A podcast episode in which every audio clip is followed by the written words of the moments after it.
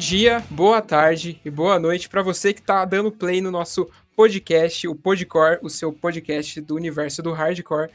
Muito bom dia, muito boa tarde, boa noite, como eu já disse, mas é bom repetir de novo porque, né, a gente não sabe dentro de casa que horário que tá lá fora, porque essa quarentena tá osso, bicho. Mas é isso, tá começando mais um Podcore para você, esse é o número 6. E eu gostaria de agradecer já a todo mundo que está ouvindo, todo mundo que está acompanhando aqui com a gente. Eu sou o Fábio Forne, para quem não me conhece, para quem está chegando agora. E junto comigo tá esse menino aqui que hoje eu posso dizer para você que ele tá feliz. Mas é isso. Fala, Vinícius. Fala, galera, tudo bem? Mais um episódio aqui do Podcore começando.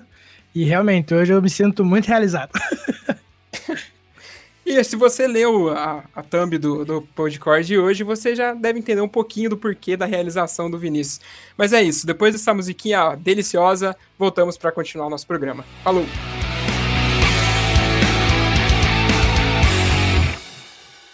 Seu delegado, venha ver que confusão. Hoje estão mandando brasa no meio do salão.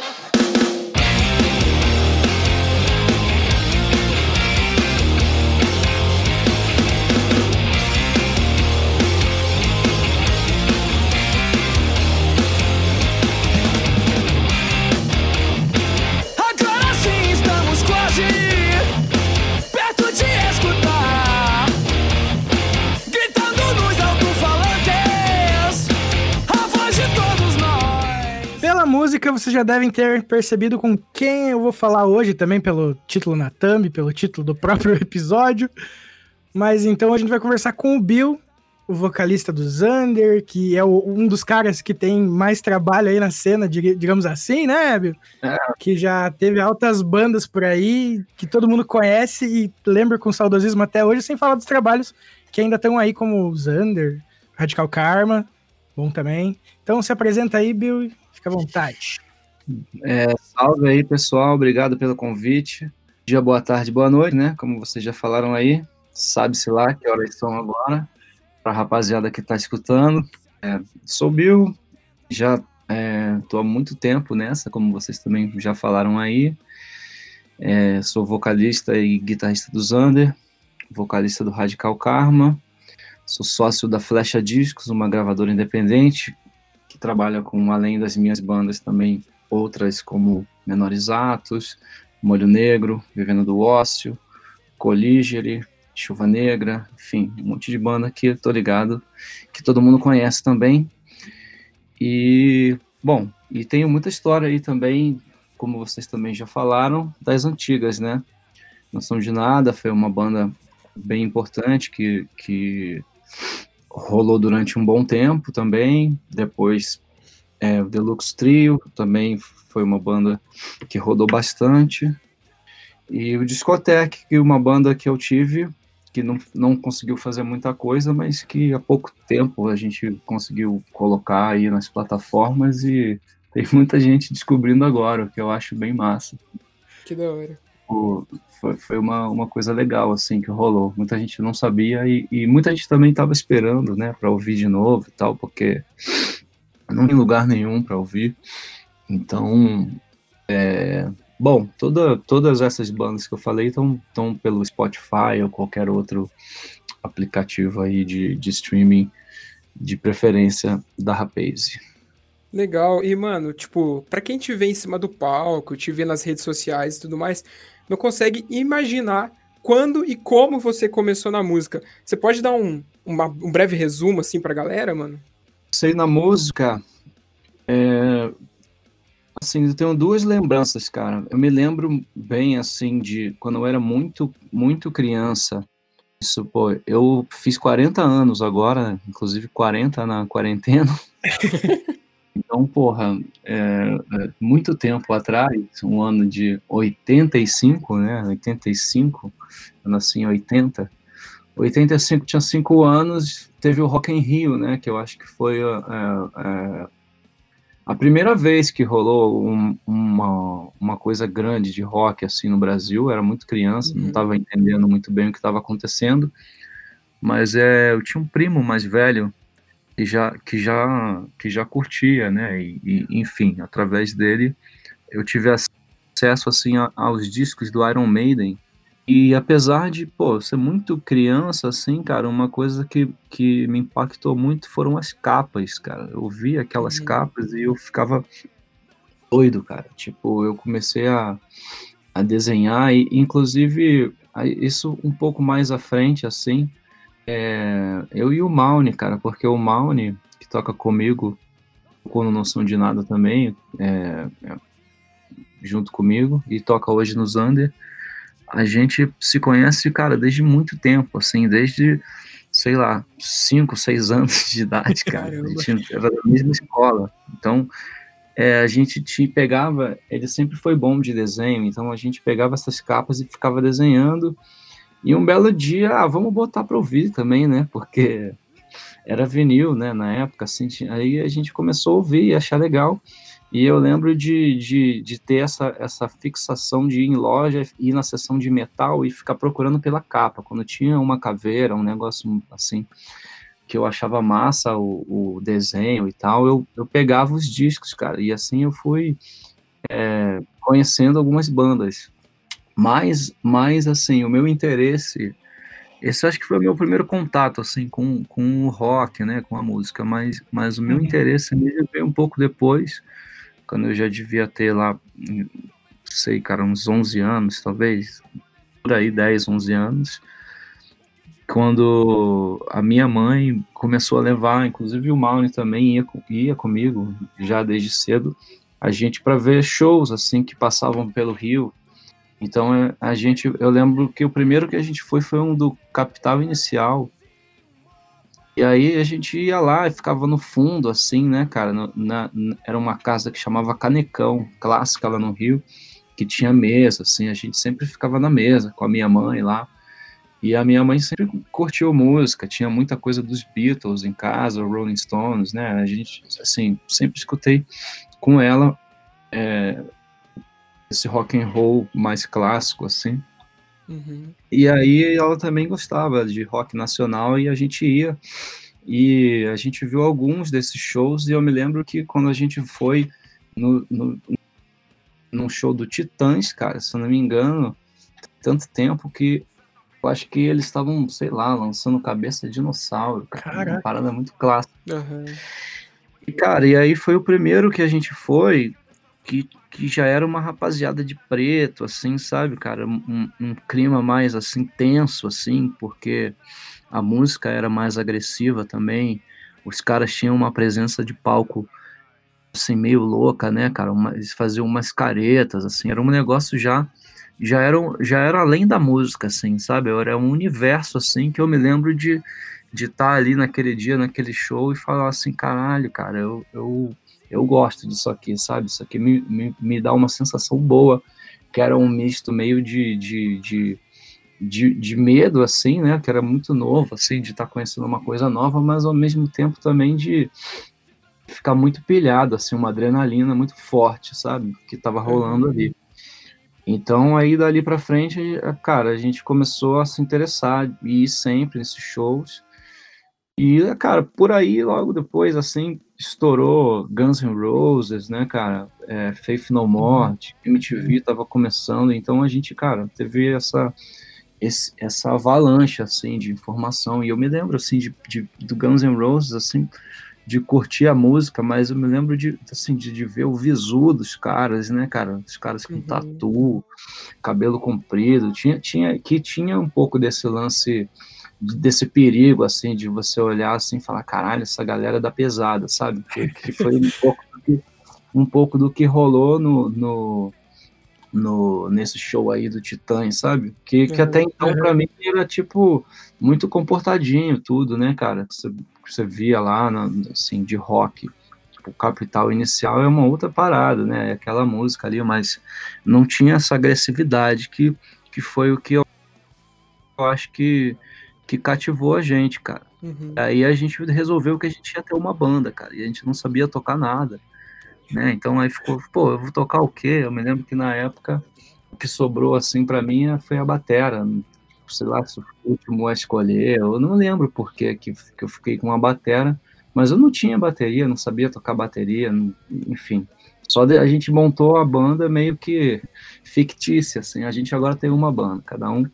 E aí tinha uma galera da escola, e só que eu e o Maune, a gente realmente. E, e, um outro, e um outro amigo nosso, que era o Lauro, e a gente mais tarde apelidou ele de Shaoli, porque ele tinha um cabelo comprido, meio de samurai, assim, a gente chamava ele de Shaolin.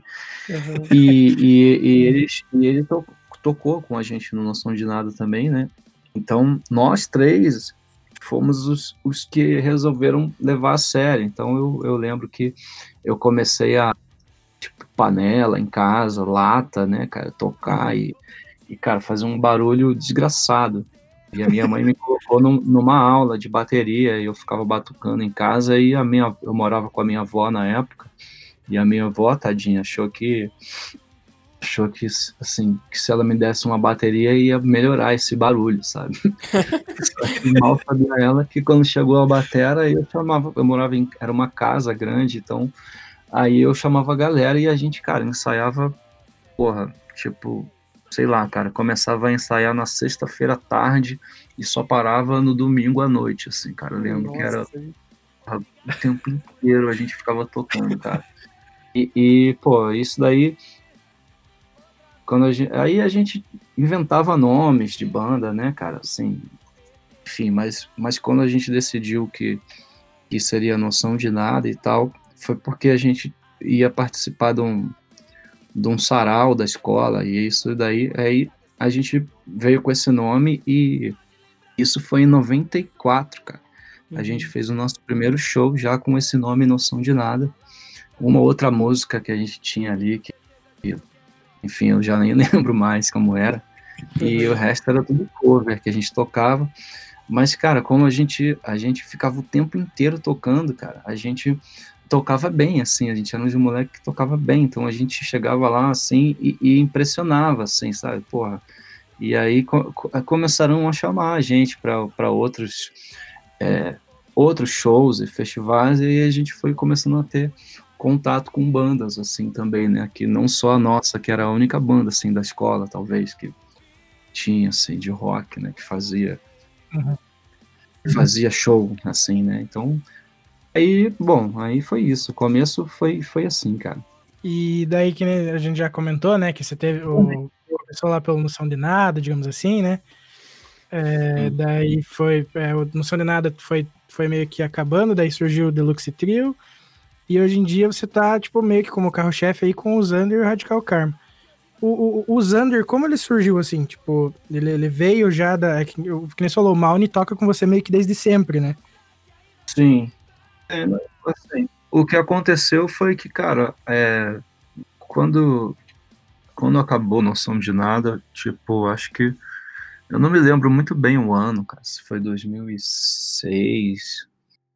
Eu não sei, mas assim, enquanto já, já tava é, rolando. O, o discoteque começou junto, assim, com noção. Não, não começou junto, mas enquanto ainda tinha noção de nada, já tinha um discoteque porque eu já tinha, assim, vontade de tocar guitarra e tal, de, de, de compor umas músicas, né? Uhum. E, e, a guitarra e tal, e, e fazer um som com outra galera, porque a noção de nada sempre, sempre foi muito difícil, cara, fazer as coisas. Era uma galera com uma personalidade bem diferente, assim, e a gente, a gente tinha muita dificuldade, cara, de, de, de relacionamento, assim, para fazer as coisas rolarem. Então, num certo, num certo momento, teve uma época, cara, que. Teve uma época que teve essa. Assim, a, a, a gente participou daquele. Daquele split, que até hoje é um clássico, né? O Faces do Terceiro Mundo. Uhum. É, com Dead Fish, o Heffer, o Street Bulldogs. E esse, esse split aí ajudou muito, assim, a banda ficar conhecida. A gente também tinha lançado um álbum pelo selo do pessoal do Dead Fish, que era Terceiro Mundo. E aí, cara, e aí o Dead Fish sempre foi uma banda que, que tocou muito, né, cara? Que rodou, assim, bastante. E muitas vezes a gente ia junto, assim, para abrir o show e tal. Isso também ajudou muita gente na época. E, e cara, aí a gente começou a, a ter um, um, um certo público e tal, uma galera, mas era uma coisa bem, bem pequena, assim. E, e, e, a gente fazia o nosso rolê, mas teve um momento ali que teve essa, essa explosão, assim, né, cara, do, do, do emo e tal, com CPM, uhum. NX0 e tal, que tudo começou pouco antes disso estourar e tal, tudo começou a ficar muito grande, né, cara? Então, assim, é, tinha muito, muitos festivais e, e, cachê, então foi uma época que a gente, quando a gente lançou o nosso último álbum, que foi o Sem Gelo, que a gente meio que decidiu assim, não, vamos, vamos tentar viver dessa parada e tal, e vamos, vamos, vamos focar nisso e fazer mais shows. Só que, cara, acontece que a nossa banda era, era era bem diferente do que estava rolando. Então, assim, a gente acabava se enfiando nos eventos que não tinham muito a ver. E muitas vezes as pessoas achavam que assim, alguém indicava uma banda e achava que todos os shows iam estar lotados. Então a gente assim tomou muito prejuízo nessa época, assim, muito calote, muito desgaste. É, uhum. foi, foi uma época muito pesada, assim, cara. E, e, e aí chega, isso tudo chega no limite, né, cara? E, e assim, para mim, é, talvez tenha sido uma das decisões mais difíceis da minha vida e, mais importantes também de encerrar esse capítulo, sabe? E, e fazer outra coisa. Então, tipo, é, foi uma, uma, coisa necessária. E a gente, é, por conta disso, a gente conseguiu manter uma amizade, né, cara? Principalmente eu e Maune, que continuamos tocando, mas assim, na época a gente, porra, certamente ficou um bom tempo sem, sem se falar, né, cara? Sem, sem se falar, não de brigar, mas assim, uhum. de, cara, um cara do lado. Que... É, tipo, afasta, né, querendo ou não. É, cara, é muita convivência, né? Um relacionamento muito intenso, de muito tempo, muita frustração junto também. Então, é, chega uma hora que você precisa tomar uma decisão, assim, cara, para sua vida melhorar e, e, e, também, no caso da banda, de manter um, um, um, um, legado legal, né, cara? Tipo, pô, o que a gente fez até aqui foi muito massa, então vamos deixar isso aí pra história, cara, que, assim, chegou um momento que não tinha clima mais para fazer nada. E daí, mas só que nessa época eu já, já tocava com Deluxe Trio também, antes, antes de terminar a banda já rolava o Deluxe Trio, que inclusive era uma válvula de escape para mim também, porque aí já era o contrário, com Deluxe Trio era muito fácil a comunicação, era muito fácil da gente conseguir fazer as coisas, a gente não tinha muito, muita, é, como se diz assim, é, é, que banda às vezes tem que ficar fazendo muita concessão, né, cara, cada um quer uma coisa, aí você, putz, uhum. tá bom, vou abrir mão disso aqui para fazer aquilo ali, e, e, isso é muito difícil às vezes. E com o Deluxe Trio era tudo muito fácil. A gente estava muito, muito unidos, assim, sabe? Então, tudo que, que um queria fazer, o outro também queria fazer. E principalmente eu e o Guta, na época, a gente tinha um, um relacionamento, uma dinâmica muito boa, cara. Então, a gente, com o Deluxe Trio, a gente conseguiu fazer coisas muito, muito rápido, assim, sabe? Com com a bagagem que eu tinha do Noção e com, com a vontade que ele tinha de fazer e tal ele é mais novo que eu, né? Ele tinha um gás assim. Enfim, cara, e aí a gente começou a fazer muita coisa, cara. A gente tocou pra caralho também. A gente tinha é, um disco gravado que, por conta de turnês com noção e tal, não tinha muito como trabalhar o disco, né? Não tinha como fazer muitos shows. Então, quando acabou a banda, foi essa hora de, cara, vamos agora focar nisso aqui. Então foi, foi meio que assim, de um dia para o outro mesmo. Acabou uma parada, a gente já saiu fazendo outra e foi muito intenso também, cara. Só que aí, é, mais à frente, tipo, pô, a gente, na época que acabou o Noção de Nada, a gente tinha muita coisa de material que a gente vinha trabalhando. E era uma coisa que, assim, porra, eu queria continuar fazendo, sabe? Não, não porque a banda acabou, porque aquelas ideias iriam acabar. Então eu e o, e o o Arbex, que a gente chama de Jerry, né, que é o guitarra do Zander desde o início. A gente a gente tinha o nosso estúdio, né, o Super Fans, lá no Rio. Cara, e a gente tinha esse, essa vontade de continuar fazendo esse trabalho. Então, a gente foi fazendo. E aí na época tava eu e ele meio que só trabalhando nisso. Aí a gente é, teve a ideia de chamar o Phil que sempre foi um amigaço nosso, sempre foi um, um, um puta guitar hero, assim, né? Um cara que tem muito bom gosto paradas. E aí a gente precisava de alguém para ajudar a gente a fazer. E aí a gente deu um toque no fio, ele pilhou, cara, e aí ele ficou no Rio lá um tempo com a gente, a gente produziu as músicas que são aquele primeiro EP da banda. E aí, enquanto a gente foi fazendo isso daí, eu, eu que gravei algumas baterias e tal, a gente conheceu o Léo. Dizer, conheceu não, a gente já conheceu o Léo, é, que foi o primeiro baterista do Zander. E ele era irmão de um amigo, um amigão meu, assim. E uma vez, cara, é, ele morava em Salvador. E uma vez ele veio para foi para o Rio e eu vi ele tocando bateria junto com o irmão dele numa banda que eles tinham, que inclusive eu gravei num porta-estúdiozinho que eu tinha lá. Na época não tinha estúdio, eu gravava a galera nesse porta-estúdiozinho, assim. A, a, primeira demo, a primeira e única demo do Discotec foi feita assim também. Que massa. E a gente. É, e aí gravando eu falei, cara, esse moleque toca bem pra caralho. E aí calhou que a gente tinha um show do Discotec, cara, que, que era no hangar um show bem legal que a gente ia tocar com Garage Fuzz, Polar, aí pra gente isso daí era tipo, caralho, tipo, a gente não pode perder. É. E o Arnaldo, que era nosso baterista na época, ele não ia poder. Mas ele mesmo falou, lembra-se, não, cara, você tem que arrumar alguém, tem que fazer o show. E, cara, ele calhou de, sei lá por quê, e nesse final de semana tava aí o Léo, ele, cara, acho que ele tinha 16 anos, ele tava fazendo vestibular, ele, ele fez o vestibular e pegou um busão e chegou no hangar lá para tocar com a gente. Acho que ele ensaiou. É, acho que ele tirou as músicas e aí ele mandou benzão. Foi muito legal tocar com ele. E, cara, foi isso. Teve esse momento, beleza, ficou no tempo. Aí depois, um tempão, quando a gente tava montando o Zander, é, cara, ele do nada mandou um e-mail assim, falando: pô, e aí, como é que tá? Eu tô vendo que vocês estão com estúdio, eu quero me morar no Rio e queria trabalhar, tocar, fazer. A gente falou, caralho, olha só que loucura, né, cara? A gente precisando de um batera. Apareceu o Léo, cara, vamos, vamos chamar ele. Eu falei, pô, chega no estúdio, vamos fazer um som. Aí ele colou um dia, cara, no estúdio. A gente fez um som, eu, o Jerry, o Phil e ele, assim. E foi isso, cara. O cara ficou na banda, assim, mandou bem, foi mó legal, um clima bom. Foi, foi começando a virar uma banda. A gente terminou de gravar e não, e não tinha é, banda, nome, nem nada. Uhum. E só que, cara, a gente estava bem empolgado com esse material e, e, e, aí conversando com, com o Guta, na época o Bola é, tava trabalhando, assim, pegou um trampo mesmo, assim, de... Nem me lembro o que que era, se era telemarketing, mas era uma parada burocrática, assim, que ele tinha que... Caraca e tá, tipo, de segunda a sexta, e aí já dificultava um pouco também, sabe, para fazer a banda.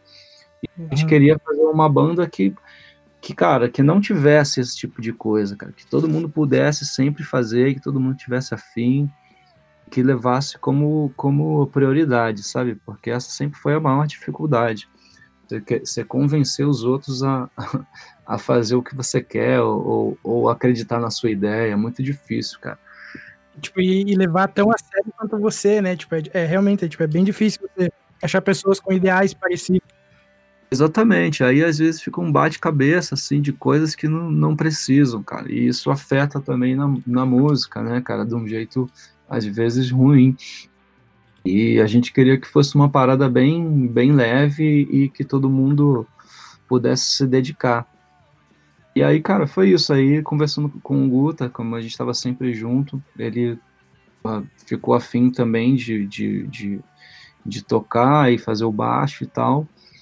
E, e, foi isso, cara. E ele que deu esse, essa ideia de, pô, por que, que a gente não, não, não coloca o nome Zander? Porque a gente vai juntar tudo que a gente já vem fazendo esse tempo e tal. No começo a gente não tinha muitas músicas, então a gente tocava músicas do Noção, tocava músicas do Deluxe Trio, do Discotec, a gente chegou uhum. a tocar um, um, umas músicas do Heffer também, quando o Phil tava. Enfim, então era, era meio que assim, cara, vamos juntar tudo no, nesse projeto e, e aí a gente finalmente consegue fazer o que a gente vem tentando esse tempo todo. E aí foi isso, cara. Aí no início o Phil ficou amarradão, falou: não, eu quero ficar também na banda e tal. Obviamente que não deu, porque ele tocava no Dead Fish na época. A gente já sabia que não ia rolar. É, e aí por isso que, assim, tinham três guitas também, porque a gente sabia que até uma hora que não ia mais ter, e tudo bem também, né? Ele sempre foi um coringa ali, um cara que chegava e fazia por cima ali, inventava alguma coisa na hora e sempre fica bom.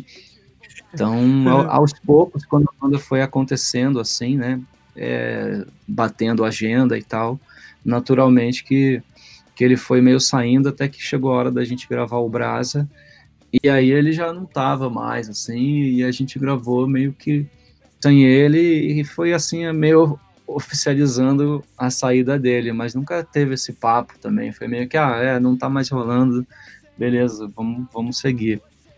Tipo, para mim ele sempre vai ser da banda, sabe? Se vira e mexe, ele é. vai pintar num show, num alguma coisa do tipo, numa claro. participação, ele tá sempre ajudando é, produzir né, alguma música, alguma ideia que eu mando para ele, ele dá uma ideia. Então, o Phil vai ser sempre esse cara, assim, que tava lá desde o início também, dando essa ajuda pra gente. E, e, e daí, cara, foi isso. Depois o, o o outro teve um problema também pessoal e, cara, mudou totalmente. Decidiu parar de tocar, nunca mais ele tocou, sabe? Não teve mais banda. Porra, Foi muito louco isso. Aí, por um tempo, a gente, a gente tocou com o Celso, que tá no Menores Atos hoje. Ele quebrou um galhão pra gente, mas o Celso também tinha é, um trampo fixo, também era um cara que, que não tinha essa disponibilidade. E na mesma época, o Marcelo, Adam, que por acaso também morava em Salvador. Ele ficou sabendo, assim, que estava sem baixista e ele já, a gente já tinha tocado, feito turnê junto com a, com a banda dele, a Sangue Frio, junto com o Não de Nada, e a gente sabia que ele tocava muito bem guitarra. E eu sempre pensei, pô, um dia eu quero fazer um som com esse cara, que ele é muito bom.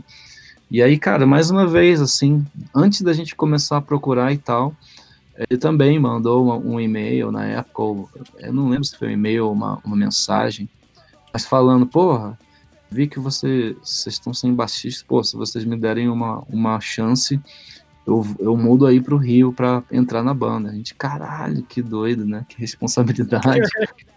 tal, né? Caralho, cara, o cara vai largar tudo, trampo tal. Mas ao mesmo tempo foi bom, porque aí a gente falou, pô, a gente tá fazendo uma coisa legal, né? Tipo, pô, tem alguém que tá acreditando mais até do que a gente nisso. E aí, uhum.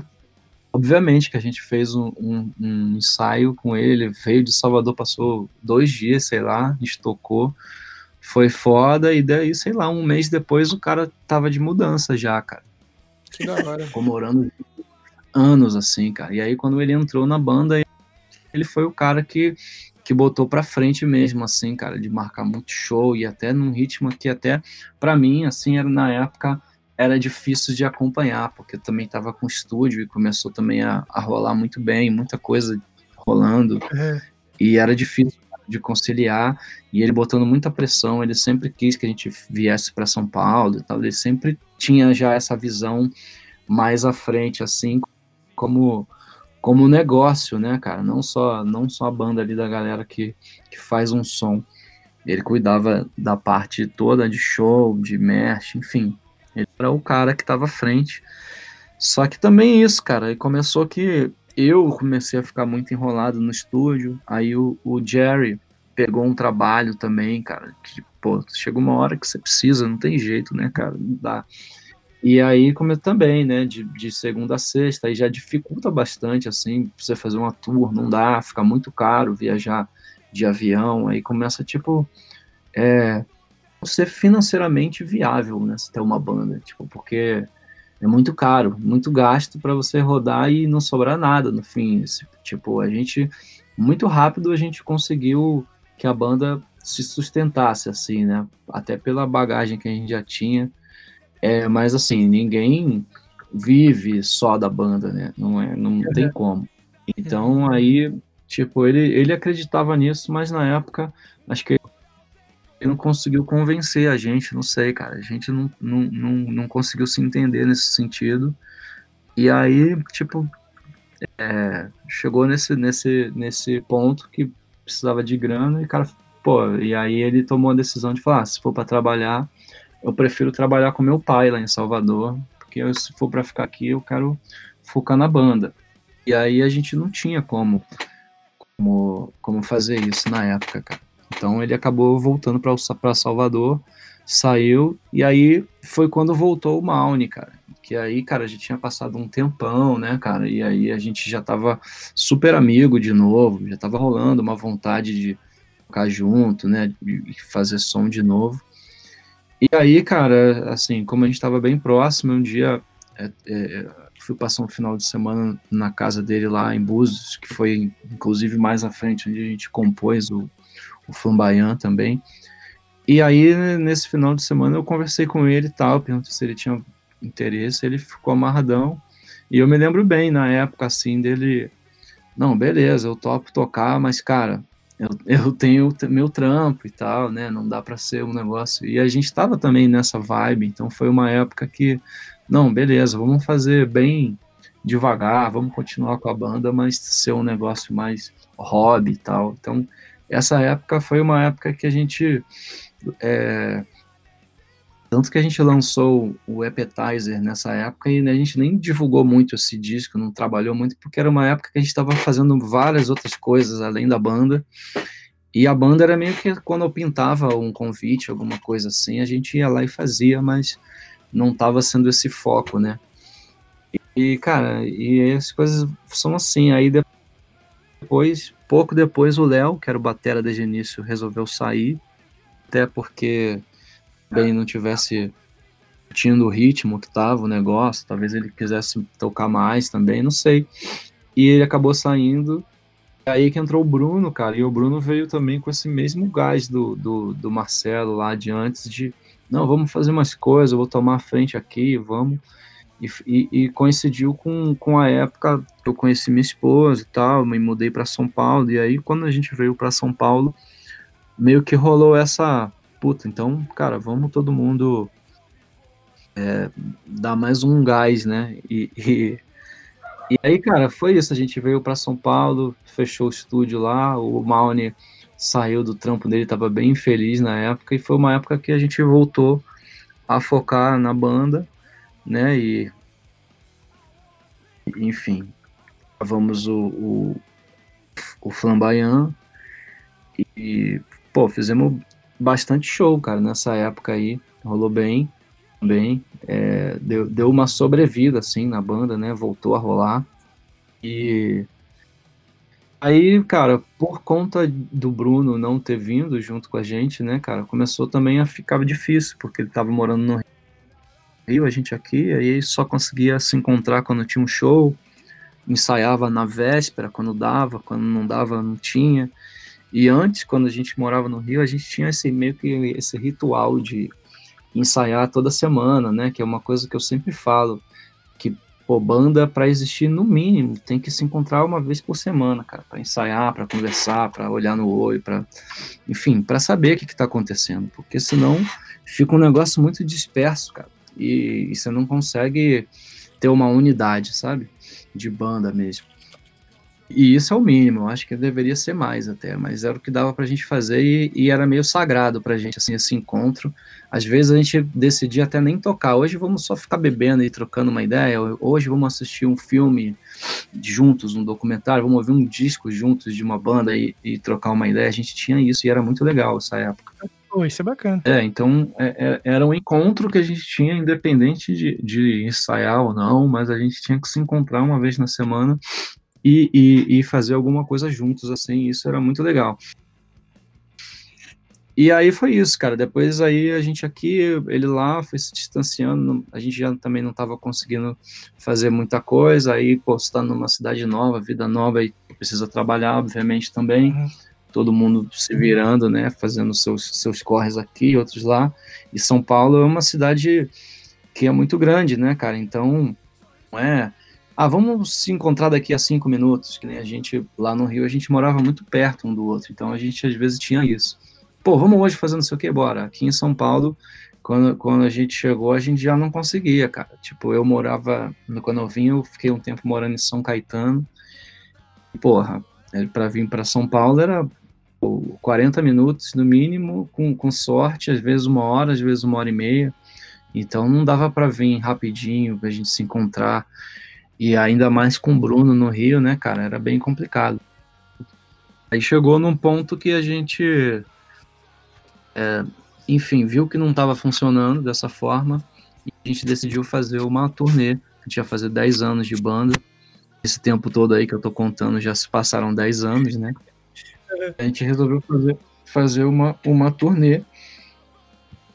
A gente tirasse um tempo da nossa vida para fazer isso. Tipo, ah, vamos então, já que a gente não tá conseguindo fazer sempre, vamos fazer um, um ou dois meses por ano, que a gente fica, faz um monte de show. Depois no ano que vem a gente se encontra de novo, faz e tal. Vamos tentar. E aí, e beleza, tá bom. Não era tipo o ideal para ninguém, mas era o que dava para fazer, cara. Hum. E aí a gente fez todo esse corre, né, da turnê. A gente ia fazer um mês, mas tinha, teve muita, muita procura pro show. Então a gente acabou estendendo dois meses. Inclusive, quando a gente decidiu estender esse outro mês, o, o, o Jerry já, já tinha compromissos e aí a gente já teve que acionar um amigo nosso para fazer um sub, né? E, enfim, fazer essa segunda parte da turnê. E aí, beleza, cara. E pouco, pouco, pouco tempo antes disso, o, o, o Bruno arrumou uma gig, assim, para ele tocar de batera. Também, segundo ele, ia, ia, ia pagar bem, ia ser uma, uma coisa que ajudar ele ali na carreira dele. Só que, cara, eu tava muito em cima, não tinha, não tinha muito o que fazer. Então, assim, foi, foi bem foda, porque era um compromisso muito importante. Todos nós abrimos mão de muita coisa ali, né, para poder fazer rolar e, e falamos não para trampos e coisas que, assim, ele, ele não conseguiu fazer e aí a gente meio que teve esse, esse desentendimento, assim, no sentido de que, pô, a gente tinha objetivos e pensamentos diferentes em relação a isso. E, cara, e foi nesse desespero, assim, agora que a gente faz, cancela, faz o bagulho, sei lá. E aí eu me lembro do Mauni falando: não, cara, a gente vai ter que fazer, vamos ter que arrumar alguém para fazer, vai ter que rolar. E numa dessas, cara, eu trampo no, no, no Costela, né? Que é o estúdio uhum. do Capilé. E, e numa dessas, assim, ele falou, pô, por que que você... Tava eu, ele e o Kaique lá, e eu desabafando, cara, deu, não sei como é que vai ser. Pô, por que que você não fala aí com o Kaique, cara? Aí ele tava do lado, assim, eu falei, pô, você topa ele? Lógico, cara, óbvio. Aí eu falei, caralho, nem sabia que ele tocava bateria, porque a banda que ele tinha na época, ele tocava guitarra e cantava. É real, né? Ele tem uma porrada de banda, ele sempre faz uma coisa diferente em cada uma. Ele toca tudo, é, cara. Ele é, ele é bom demais em tudo. E aí, eu, aí na verdade, tipo assim, eu, eu sabia que ele tocava, eu já tinha visto ele, ele tocando bateria, mas nunca tinha prestado atenção, não sabia que era o instrumento principal do cara. Uhum. E aí, cara, nessa assim, como é louco a vida, né? Um, assim, o Batera, que eu acho o, cara que eu já vi tocar bateria assim, que é, é, mais sensacional, assim, que é de outro mundo, é o Pindé, cara. Aqui no caso, ele falou do Pindé. E vai cortar de novo quando ele for repetir o nome dele aqui na sequência. Então, só para deixar bem claro para quem não conseguiu entender. Pindé, que hoje tá no, no Super Combo, no Violet Soda, uhum. sempre foi o batera sempre, né? Mas há muito tempo, sempre não, mas há muito tempo é o batera do Sugar Cane também. E, e como o estúdio lá é, é, dele, do Capilé, eu comecei a ter contato com ele e, e ver ele gravando e tocando bateria. E eu falei, cara, mas o Pindé é de outro mundo, cara. Nunca vi ninguém tocar que nem esse moleque, cara. O cara é impressionante, cara. E, e profissional, assim, tá sempre estudando, né, cara? O cara é, é absurdo. Aí teve um dia que eu fui assistir um show do Violet Soda, Gar, cara, eu não me lembro.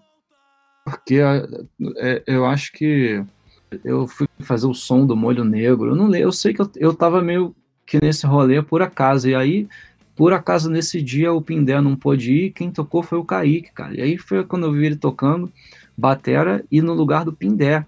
Eu falei assim, caralho, maluco, esse cara toca muito, é um animal, cara. Tá mais absurdo, cara. Não é que ele toque melhor, mas tá, tipo assim, a presença do cara ali, eu vendo ele tocar, falei, caralho, cara, esse cara é um absurdo tocando batera. E aí, quando ele falou, e, e, e engraçado, porque isso daí eu, eu, me lembro muito bem de, disso, mas não foi uma coisa que eu pensei, porra, esse cara é, um, é, um, é, é uma opção, eu não sei. É, o cara tinha banda dele, tocava guitarra, não sei, cara. E quando ele falou que queria, eu falei, puta, cara, então vamos fazer um som. Amanhã, vamos, amanhã. Aí, cara, foi muito assim, cara. Aí eu liguei pra galera da banda, falei, cara, Kaique, aí todo, é, ninguém nunca tinha visto ele tocando batera. E nesse, nesse dia ele ia tocar com um ator morto, cara, à noite.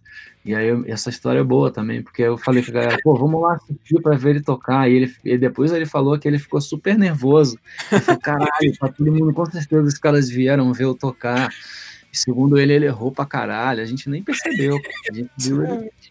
Aí no dia seguinte de manhã, na ressaca, né, cara, a gente foi pro estúdio tocar.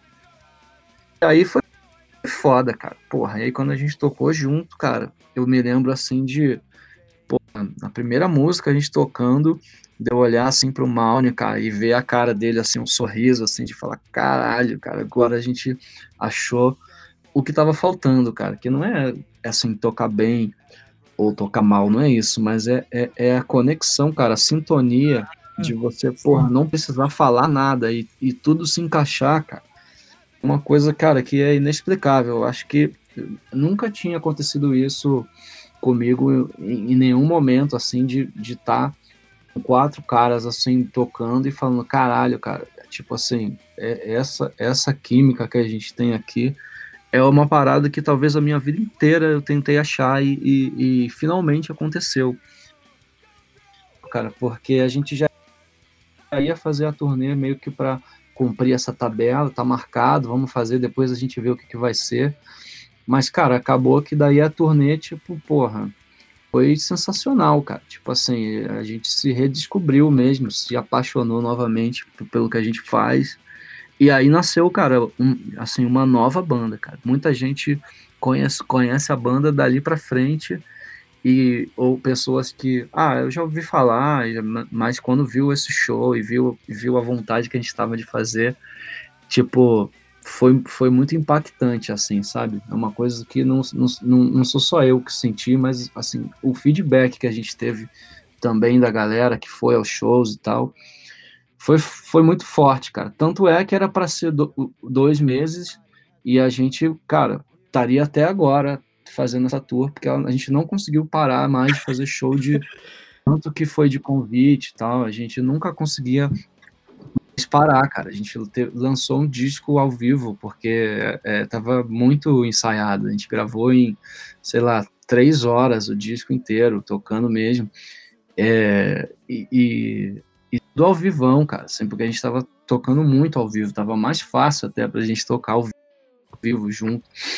Então, porra, a gente tinha muito show para fazer esse ano, e, e enfim.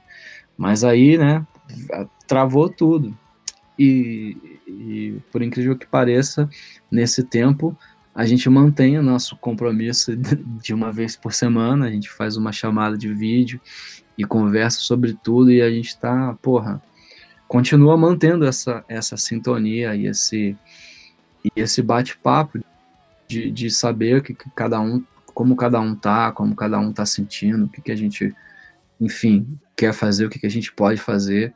E, cara, isso, assim, porra, tem sido essencial, assim, para passar por essa fase e, e, continuar fazendo o que a gente faz, sabe? Eu acho que no início foi difícil pra caralho, a gente demorou um tempo para conseguir se organizar e voltar a se falar e, e pensar como uma banda, mas depois que a gente entendeu essa nova dinâmica, o que, que a gente poderia fazer, sei lá, eu acho que a gente conseguiu mais uma vez, assim, voltar com tudo e, e cara, estamos é, gravando à distância, né, nossas músicas novas e tal, e trabalhando é, todos, praticamente todos os dias, assim, cara, fazendo muita coisa, e espero que que seja possível, né, em algum momento a gente voltar a ter o contato direto com a galera e fazer show ao vivo e tudo mais, né?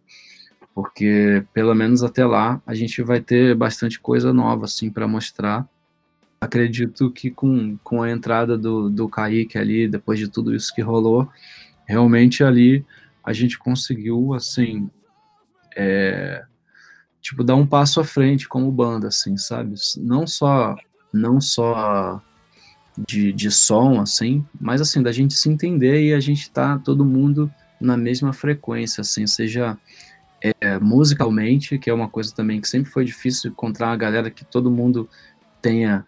Não é que todo mundo goste das mesmas coisas, todo mundo tem seus gostos e, e, e influências diferentes, o que acrescenta. Sim. Mas não é aquele que é totalmente outra parada, que você, pô, mas eu quero fazer isso e eu quero fazer esse outro. Isso é foda. Então, a gente não precisa falar, cara. A gente não precisa falar o que cada um vai fazer. Cada um faz a sua parada e, e a gente é, é, meio fã um do outro, sabe? Então, ah, isso é, massa. é muito fácil. É muito fácil. A gente, a gente se admira muito. E isso é uma coisa que, que eu acho que, que pelo menos para mim, é, é incrível, assim, cara. Não consigo pensar é, como seria tirar uma peça agora, sabe? Desses, desses quatro desses quatro da banda. Então acho que a gente conseguiu achar finalmente a nossa cara ali. E, e, e uma coisa que é difícil, né, cara? Depois de 10 anos assim, você renovar esse astral na banda e não só isso, o público, cara, assim, é impressionante como que a galera que vai nos tava indo agora nos shows ou que ou que segue a gente nas redes e, e tem um contato com a banda nesse momento, é uma galera que conheceu agora, assim, a banda, tá descobrindo os discos antigos agora, depois de, de ver um show dessa tour de 10 anos, sabe? De da gente ter participado de festivais e, e feito esse show muito bom, assim, que, que, que impressionou bastante e que ajudou muito a gente a consolidar uma nova fase, assim, para lançar coisas novas e, e ter essa e ter essa, essa, esse interesse da galera ainda na gente, sabe? De, na, não só ainda, mas também de novo, assim, de uma galera nova. Que a gente faz muitos shows, por exemplo, com Violet Soda, que é uma banda super nova, galera, molecada, assim, a galera que vai ver os shows dele uma galera de, porra, 17 anos, cara. Tipo, pô, uma galera que tá começando a ouvir música agora essa galera também gosta da gente e, e se interessa e, e, e, entra em contato. E isso é muito legal, cara, pra gente estar tá junto com, com, com cara, com, com essa coisa que, que vinha acontecendo até, até a gente ter essa pausa aí, né? Mas, assim, é uma, uma galera muito forte, assim, que vinha se juntando aí e produzindo muita coisa boa, cara.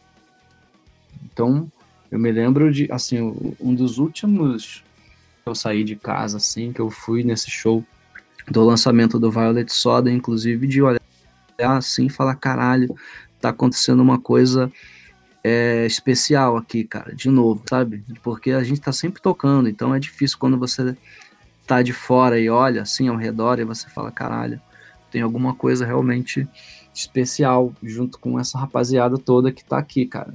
E isso não dá para negar, mas aí, né, veio a pandemia, veio tudo, a gente parou com tudo. É, enfim, não dá para saber como vai ser para frente. Mas é, é, trabalhando, né? Estamos fazendo o que a gente pode fazer. Assim, você acabou de citar que, tipo, a galera tava num, num astral muito bom, tipo, de lançamentos, de descobrimento e tudo mais, aí veio a pandemia e jogou tudo para debaixo do tapete, né? Digamos assim. Qual que é, a sua, qual que é a, sua visão sobre a importância que as redes sociais têm para esse tipo de momento que a gente está passando agora? Cara, eu acho que, assim, ora, nesse, especialmente nesse momento, as redes sociais, elas já, já têm um papel muito importante, né, no, no, no na vida de, de uma banda ou de, ou de uma... Qualquer, qualquer negócio que seja, né, porque a banda... É, pelo menos no nosso caso, assim, e das bandas que eu, que eu trabalho e, e vejo e acompanho, as bandas elas também são pequenas empresas, né, cara? Assim, a, a, gente é um trabalho sério que, que, que envolve muita dedicação, investimento, enfim. Uhum. É, então a rede social é, é, é, é essencial, né, para a divulgação da banda. E agora, além disso, divulgação é também essa única forma de contato com o público, né? Com quem gosta da banda e também com outras bandas e, e com, com produtores, enfim, com, com, com todo mundo que está envolvido. A gente, porra, é, nesse período a gente é, assim, gravou algumas participações, assim, né?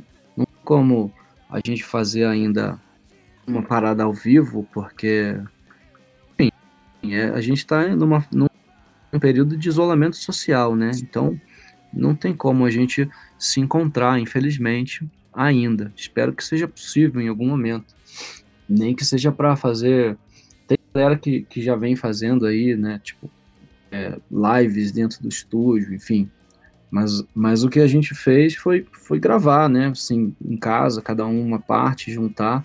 E a gente participou de alguns festivais, inclusive um da Vans, uhum. foi transmitido em streaming, cara, com mais de 30 bandas, um monte de banda legal, diferente, de vários estilos. E, cara, essa parada para mim foi assim, foi, tiveram duas coisas muito marcantes. Primeiro, eu assisti a live do Lucas, né, do Fresno, que, cara, foi muito, o bagulho foi muito impressionante, assim, o cara, porra, sozinho ali tocando, acho que tinham 100 mil pessoas vendo, cara, sei lá, foi uma parada um absurdo, assim, e aquilo ali, pô, foi muito inspirador, foi, eu achei muito massa, assim, o cara conseguiu ajudar muita gente, cara, com doação, né, doou cesta é, básica. Arrecadou, acho que 11 mil cesta básica, se não me engano. É, então, e aí ali, cara, você vê, mostra o poder que tem, né, é, as, as redes sociais e, e, e o streaming, enfim, tá todo mundo, cara, todo mundo que gosta da banda e, e, mais quem também não gosta, mas que acha legal o que o cara tá fazendo ou, ou, é curioso, mas tá todo mundo ali vendo. Então isso é muito foda, cara. Tipo, isso é muito foda. Tipo, é, isso aconteceu com a gente, não, assim, de, de, em outro nível, mas esse festival da Vans, a gente participou e, cara, tipo assim, depois, é, quando a gente viu os números, é, quase, quase um milhão de pessoas assistiram essa parada. Foi o alcance do negócio. Uhum. Ou seja, cara, quando foi na história da banda que a gente fez um show para perto disso, cara? Nunca. Uma vez a gente abriu o show do Green Day e, e tinham 14 mil pessoas. E, e, um show de abertura é aquilo, né? A galera, poucos estão interessados. Então, se desse show do Green Day, sei lá, se eu fiquei sabendo de 10 pessoas conheceram a banda e se interessaram, é muito. Uhum. Agora, esse, esse esquema da Vans, cara, no dia, assim, no dia que acabou e, assim, logo quando acabou e até o dia seguinte, se vocês vissem o quanto de gente que começou a seguir a banda e entrar em contato e descobriu por causa disso, cara, foi muito mais forte do que qualquer show que a gente tenha feito na história da banda. Então isso é muito impressionante, cara, porque você tem a oportunidade de juntar todo mundo que gosta do seu trabalho num lugar só, num único momento, né? Porque às vezes um cara, isso eu já falei algumas vezes, mas às vezes um cara ou uma mina, alguém que gosta do, da banda, que mora em lugares distantes, como por exemplo, sei lá, Roraima, né? É, é, é, Acre, né? Uns lugares assim que a gente nunca foi e é muito difícil de ir. Poucas, pouquíssimas bandas acho que conseguiram ir. Que gostam da banda, elas têm a oportunidade de assistir agora junto com a galera que mora em São Paulo, cara. No mesmo momento, tem aquela oportunidade de comprar ali um merch ou de falar no chat com todo mundo, sabe? Isso é uma coisa que eu, eu acredito muito e não vai deixar de existir mais, cara, porque vai coexistir quando voltarem os shows, o dia que voltar, mas vai ser um, um outro meio que as bandas vão ter de, de apresentação também, que são essas transmissões, cara, seja pelo YouTube ou, ou, ou sei lá, pela Twitch, outras plataformas aí que também estão surgindo, que juntam muita gente ali, cara, vendo. E, e, pessoas que às vezes não teriam como ir no show, cara, por diversos motivos, desde preguiça até falta de grana ou falta de tempo, sabe? Uhum. Mas o cara gosta da banda e o cara quer ver e o cara quer ajudar. Então, pô, numa doação tem um cara que vai dar, é, é uma pessoa que vai dar um real, outra pessoa que vai dar 50, sabe? E, e, e, isso, cara, ajuda muito, né, cara? É impressionante. Tipo, pô, ninguém quer que as bandas acabem, mas também não tem como show. Então, pô, que legal que tem esse tipo de coisa aí que tá mantendo a galera, cara. Principalmente, isso eu tô falando bandas ainda, a galera que toca ainda tem isso, mas se você for pensar no pessoal da produção, hold, né, cara, é, técnico som, essa galera, cara, tá sem poder fazer nada agora, cara, tá, tá foda, né? Então, qualquer uhum. coisa dessa que ajude é muito importante, cara. E, e as redes sociais estão sendo, com certeza, fundamentais, sem contar também os streamings, né? Que você tem a possibilidade de lançar ainda uma música e colocar lá e a galera ouvir, cara. Então, é, são, são os jeitos que estão rolando. Como, como a gente não está em turnê, está em casa, acaba facilitando isso. A gente tira um sábado. Agora, antes de entrar aqui, eu estava aqui gravando músicas, sabe? Porque é, é, o dia que a gente estaria na, na estrada, então a gente aproveita para estar tá gravando, para estar tá produzindo, para estar tá fazendo coisas. Então, sei lá, cara, eu acho que é difícil. Não é todo mundo que consegue ter não só assim o equipamento, né? Vamos dizer assim, para fazer, porque você vai precisar de um computador, de um, de um, de um microfone, enfim, para gravar, fazer sua parada. É, não é tão, tão caro quanto parece que é. Isso é uma coisa também que eu já falei algumas vezes que existem. É, quem me segue no, no, no Instagram tem lá um vídeo que eu já fiz falando sobre isso.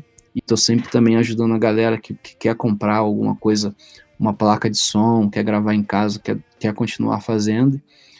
Mas além disso, também é difícil, às vezes, é, a força de vontade, né, cara? Porque, porra, tá todo mundo muito para baixo com isso que tá rolando, né? Então é difícil também. Tem, não é todo dia que eu consigo fazer. Tem dia que não dá, cara. Tem dia que, pô, tem dia que eu preciso pa passar o dia inteiro com a minha filha.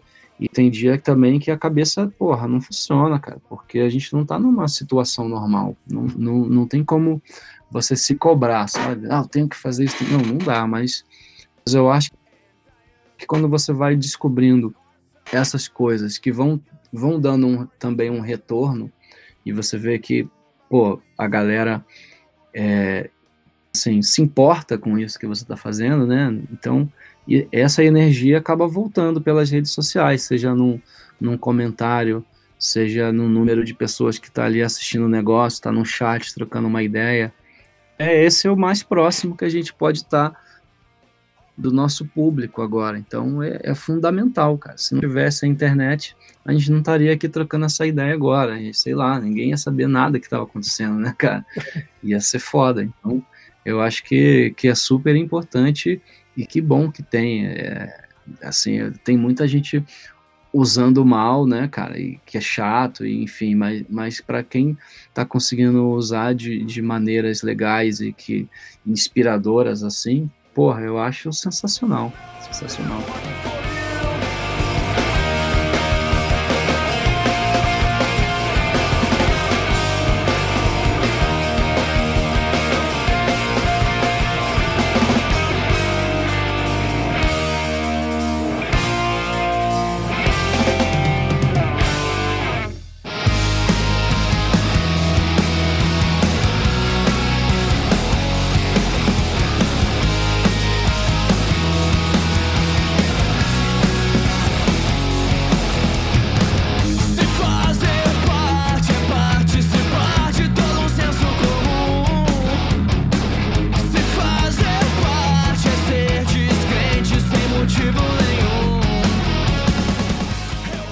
Isso aí, vocês ouviram agora um pouquinho da termorregulador.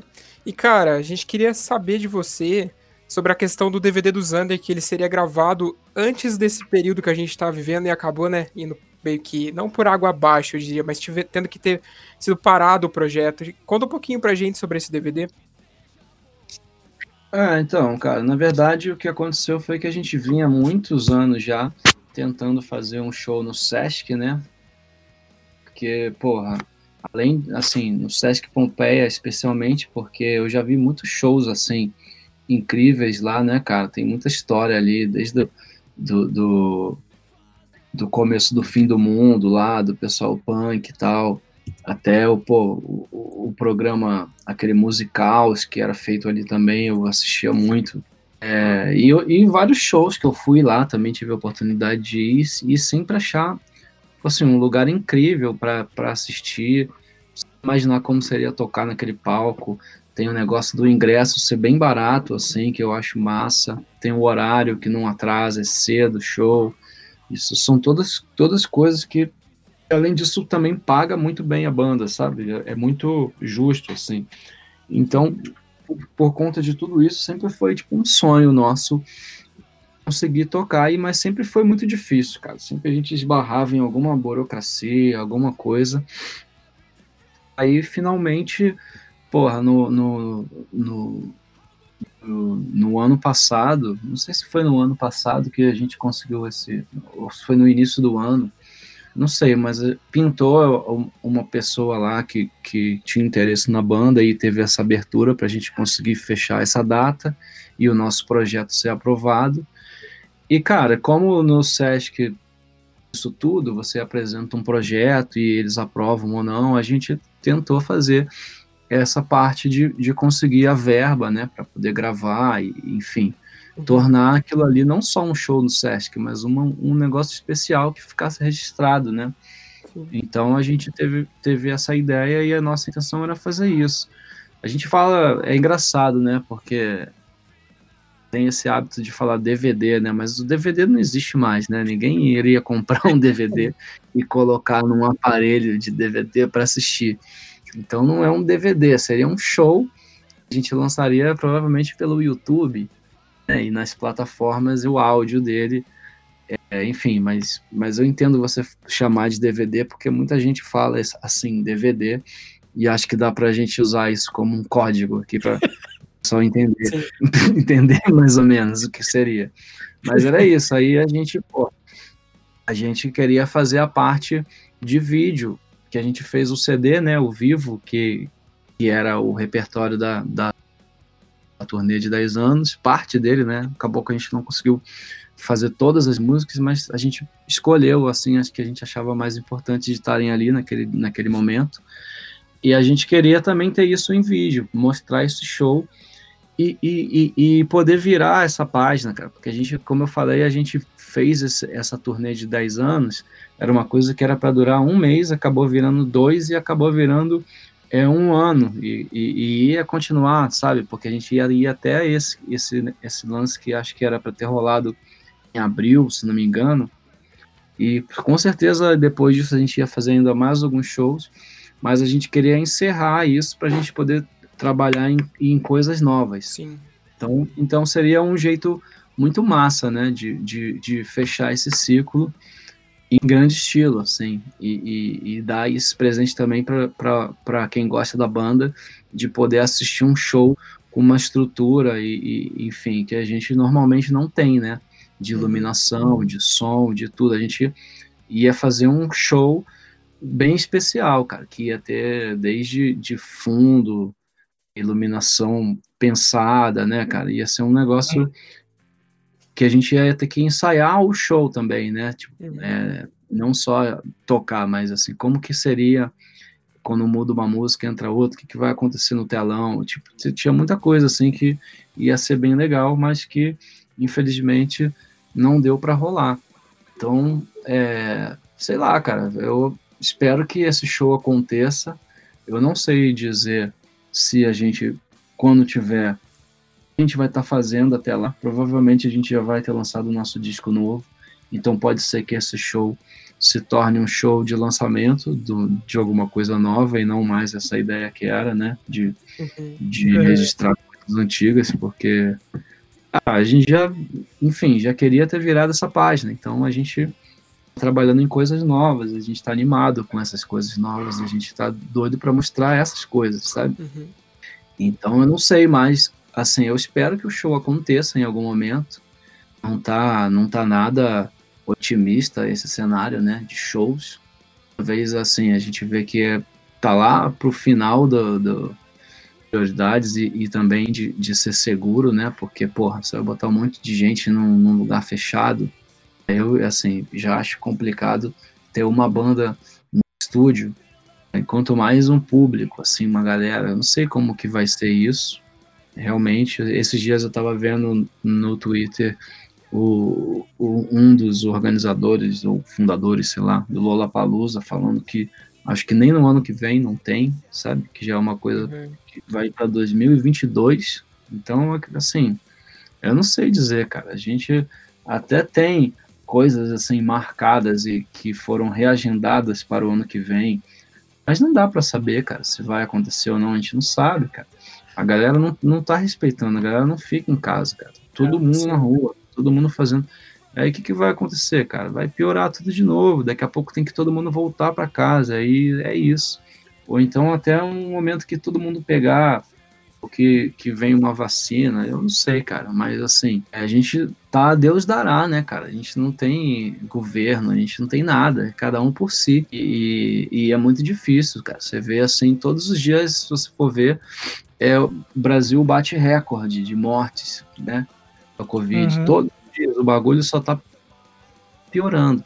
Mas aí abre shopping, aí abre não sei o que, aí a galera já pode fazer isso, pode ter galera tá em, tá em barzinho de máscara, como o cara vai fumar cigarro e beber cerveja de máscara? é. Eu não consigo entender isso, é. como que isso é possível? Qual que é a necessidade disso? Não tem, cara. Então o que, que o cara precisa muito ir no shopping comprar que ele não pode comprar na internet, cara? Me- Assim, o que-? Não existe, cara.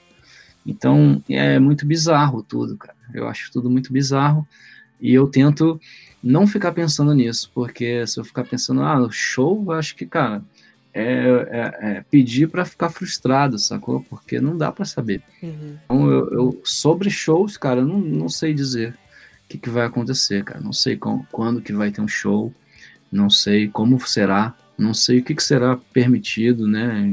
Assim, talvez assim a galera com mais grana, assim, essa galera do sertanejo tenha lá um toque num teatro, com todo mundo sentado, com uma, uma distância e o ingresso super caro, né? Tipo esses Uhum. drive-ins aí que a galera tá fazendo, que é tipo, sei lá, 200 conto pra tu assistir um filme dentro do carro. Tipo, cara, tipo, é, é esse tipo de coisa, né, cara? Assim, parar de ganhar dinheiro, a galera não vai, isso aí é fato. Ganha, continua ganhando. Uhum. Mas na- no nosso caso, assim, que tá lá embaixo, né? Não tem ninguém nem aí para isso, né, cara? E também de, de incentivo.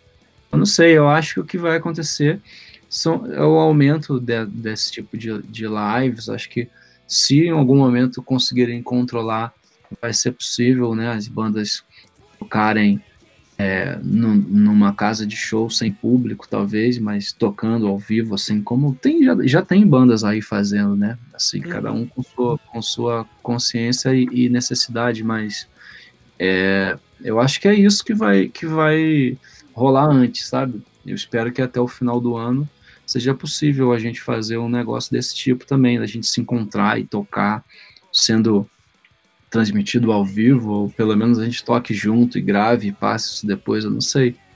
Uhum. Mas que, pô, que, tá, tá foda a saudade, assim, de tocar junto com a galera, claro que tá, né? Isso, isso assim, eu, eu não vejo a hora de, de poder fazer isso aí. Acho que talvez a gente, antes de, de um show, consiga fazer algo do tipo, cara. Uma transmissão, uma parada assim online, bem legal. É, enfim, e, e, e- quanto ao Sesc, eu espero que, que, que a gente tenha essa oportunidade de novo, que não esqueçam da gente quando voltar a rolar, que a gente possa fazer esse show, re- realizar esse sonho, independente de, de, de ser um DVD ou não, né, cara? Mas que, porra, a gente consiga realizar essa, é- é- é, essa conquista, né? Que a gente que conquistou a oportunidade, mas não, não, não pôde concluir, né? Então Uhum. ficou em aberto isso aí. Entre outras coisas, né, que a gente iria fazer, e, enfim, que eu espero que a gente possa fazer isso aí tudo quanto antes. Tomara. As previsões que eu vejo já era ano que vem, aí depois já é meio do ano que vem, agora já 2022, então, sei lá, cara, talvez a gente tenha mais um ano aí, né, sem show, sem nada. É isso, se você ficar pensando nisso, é, é muito triste, né? Acho que é, é ficar ansioso é, num nível que, que difícil de lidar. Exatamente. E você falou que tá, tipo, vocês estão gravando música nova e tudo mais, mas você, tipo, é, é produtor, né, lá no, no Costela também, né? Você é- Sim, tem, o- tem o Flecha Discos e tudo mais. E, tipo, então, como é para você, tipo, trabalhar com a produção musical junto com o fato de você ter banda? Tipo, porque, claro, isso facilita muito para tua, as tuas bandas e tudo mais, né? Já que você tem, essa, tem tipo, uma, uma, uma certa facilidade de acesso, digamos, a poder gravar e tudo mais, né? Mas... Eu, eu acho. Ah. Não, termina aí, foi mal. Desculpa. Não, não, pode falar, não tem problema. Não, é porque eu, assim, é porque eu acho que não é nem, não é nem a facilidade do acesso, é isso que eu gosto de deixar claro. Você não precisa ter muita coisa, não, cara. Qualquer banda é, que, que paga ensaio, que compra instrumento, enfim, que, que investe, tem a possibilidade de, de juntar e, e comprar uma coisa bem básica, assim, para fazer. Eu acho que o principal é o conhecimento, assim, sabe? De saber fazer, de já ter feito isso há muito tempo e saber, pô, o que, que eu posso, dentro da minha limitação aqui, continuar fazendo. Então, isso daí, com certeza, facilita muito, né? Porque você, pô, já sabe o que fazer. Mas é, é eu tento passar esse, esse, esse conhecimento para a galera e, e poder continuar fazendo também e as bandas que eu trabalho e as bandas que eu vinha trabalhando e até outras que apareceram agora nesse período, tem sido assim, cara, é, é pelo, pelo, por vídeo, né, você fala ali com o cara, explica mais ou menos, e o trabalho vai, cara, cada um ali na sua casa, é, cada um é de um jeito, porque tem um cara que tem um negócio, um que tem outro, e, e, e enfim, é com o que tem, né, assim, vambora, mas mas é, é, é como eu falei, cara. É, é, às vezes uma coisa perde muito é o fato de, de não estar junto, né? Porque, pô, uma ideia que a gente tem, que a gente pode resolver em dois minutos, pô, se eu der uma ideia até a pessoa testar e, e, e, mandar de volta, eu ouvir, ver se ficou bom, a gente decidir, já se foi uma semana nisso, né? No mínimo. Então, esse, esse eu acho que assim, isso daí é foda, porque tudo demora mais, cara. Parece que é tudo na minha vida assim tem sido meio tudo em câmera lenta e é isso ainda tô me adaptando, mas assim, também, cara, não tem pressa para nada, né, cara? Porque a gente não, não tem data de nada assim que vai acontecer diferente, né? Pois é. Então, eu acho, que, eu acho que é isso, cara. O principal é que ajuda a galera a se manter ativo, assim, produzindo e, e, e, e, se conseguir concluir, lançar essas coisas também, porque eu acho que é importante, cara, ter o registro também desse período aí de da galera botar para fora as coisas que tem sentido e, enfim, compartilhar isso, né, cara, com, com, com quem gosta de música e gosta das bandas e tal. Acho que, que isso é importante. Eu, eu espero que, que as que as bandas consigam não parar e continuar fazendo alguma coisa. E, e, como é, é, meio que cada um no seu tempo também, né? É, tem esse, esse grande problema de não não tá todo mundo junto, mas ao mesmo tempo também tem esse lance de que beleza, cada um no seu tempo então vai rolar, não fica aquele negócio de você tentando marcar e, e sempre tem um que não pode, aí não acontece, porque então beleza, sabe? Tá cada um na sua casa, então você grava aí, depois você manda e vamos ouvindo. E, e, e, cada um acha o seu espaço ali, o seu tempo para fazer. Enfim, cara. E no final, vamos juntando tudo e vendo o que, que vai funcionando, o que não vai, né? É, é. é, é bem é diferente o processo, cara, mas eu, eu acho que, que tem sido uma, uma grande escola, assim, de aprender a fazer. É, que, e que muitas, muito desse aprendizado ele vai ficar aí, cara, porque às vezes uma, uma banda precisava gravar um disco e, e, comprar uma passagem, sei lá, o cara vem lá de Recife, cara, caríssima passagem, o cara vai ter que ficar mês em São Paulo, cara, pagando, sei lá, é, almoço caro, às vezes não tem onde ficar, aí, porra, uma estadia caríssima, então já, já, já possibilita que seja feito esse trabalho, cara, sabe? Uhum.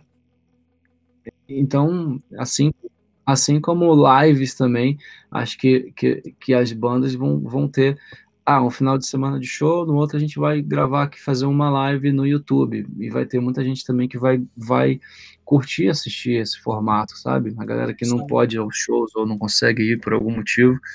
Tem esse, tem esse, esse novo novo formato, né, cara? É, sem contar que se você for ver aí artistas assim, tipo essa galera do sertanejo, só de patrocínio, né, que, que tem lá de cerveja, de não sei o quê, os caras já estão ganhando mais, o cachê deles é maior Uhum. hora do que fazendo show, cara. Então, pô, é, é- isso é muito impressionante, né? Tipo assim, com certeza os caras vão diminuir o ritmo dos shows, porque não é, não é necessário mais, cara, esse desgaste tão, tão grande de estar na estrada.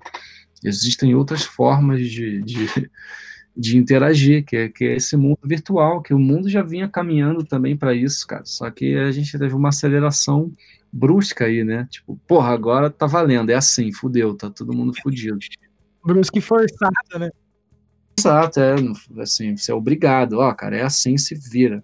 Mas é, cara, loja física é uma coisa, né, que já vinha todas acabando, e agora é isso, né, foi difícil, cara, pra quem já tava ralando pra pagar um aluguel, agora então, Uhum. deu. Cara que tem ali um escritório e tal, paga um aluguel, agora o cara tá trampando em casa, é, pô, pô, tá entregando o trabalho, né, então já corta um gasto bizarro, né, então acho que, é- que, que, que essa, essa coisa também de, de home office, todos os meus amigos e amigas, assim, que, que odiavam ir pro trampo, né, e estão trampando em casa, não querem voltar pro trampo, É. tipo, isso aí é uma coisa vai ficar, sabe, pô, cara, eu consigo entregar tudo de casa, não preciso ir até lá e tal, e o chefe não precisa pagar o transporte ou alimentação, o que seja, sei lá, né, vai revolucionar muita coisa aí, vai ser É, tudo tem muito muita coisa que a gente não sabe como vai ser, né, depois. Porque tem muita coisa que acabar sendo adaptada para os moldes que está sendo agora, justamente por isso que você falou, pela, eh, pela quebra de, de necessidade de você estar pagando a mais, ou às vezes até o próprio funcionário se sente mais realizado trampando em casa, tá ligado? É, o deslocamento, porque é muito ruim você ficar preso em casa, né? Eu não posso sair, mas assim, se eu trabalho em casa porque eu quero, né? Porque, porra, é cômodo pra mim, mas aí quando eu termino meu trabalho, eu posso sair da minha casa, eu posso ir tomar uma cerveja com meus amigos ou tomar um café, enfim, sabe? Aí é, é- é totalmente diferente, né? É uma coisa que acho que, que, que é bem que é bem boa até, né? Tipo, pô, você tá na sua casa e tal e conseguir fazer é, sem ter que alugar um espaço e ter mais deslocamento e mais gastos, né? Uhum. Então, sei lá, é, é, muita gente tá vendo que é possível também fazer. Hum, São coisas que eu acho que, que, que além disso também é, é, é o fato de, de- das pessoas também estarem se, se comunicando mais, assim, no sentido de que, pô, várias pessoas que eu não não estava tendo contato por causa da correria, né, do dia a dia e tal.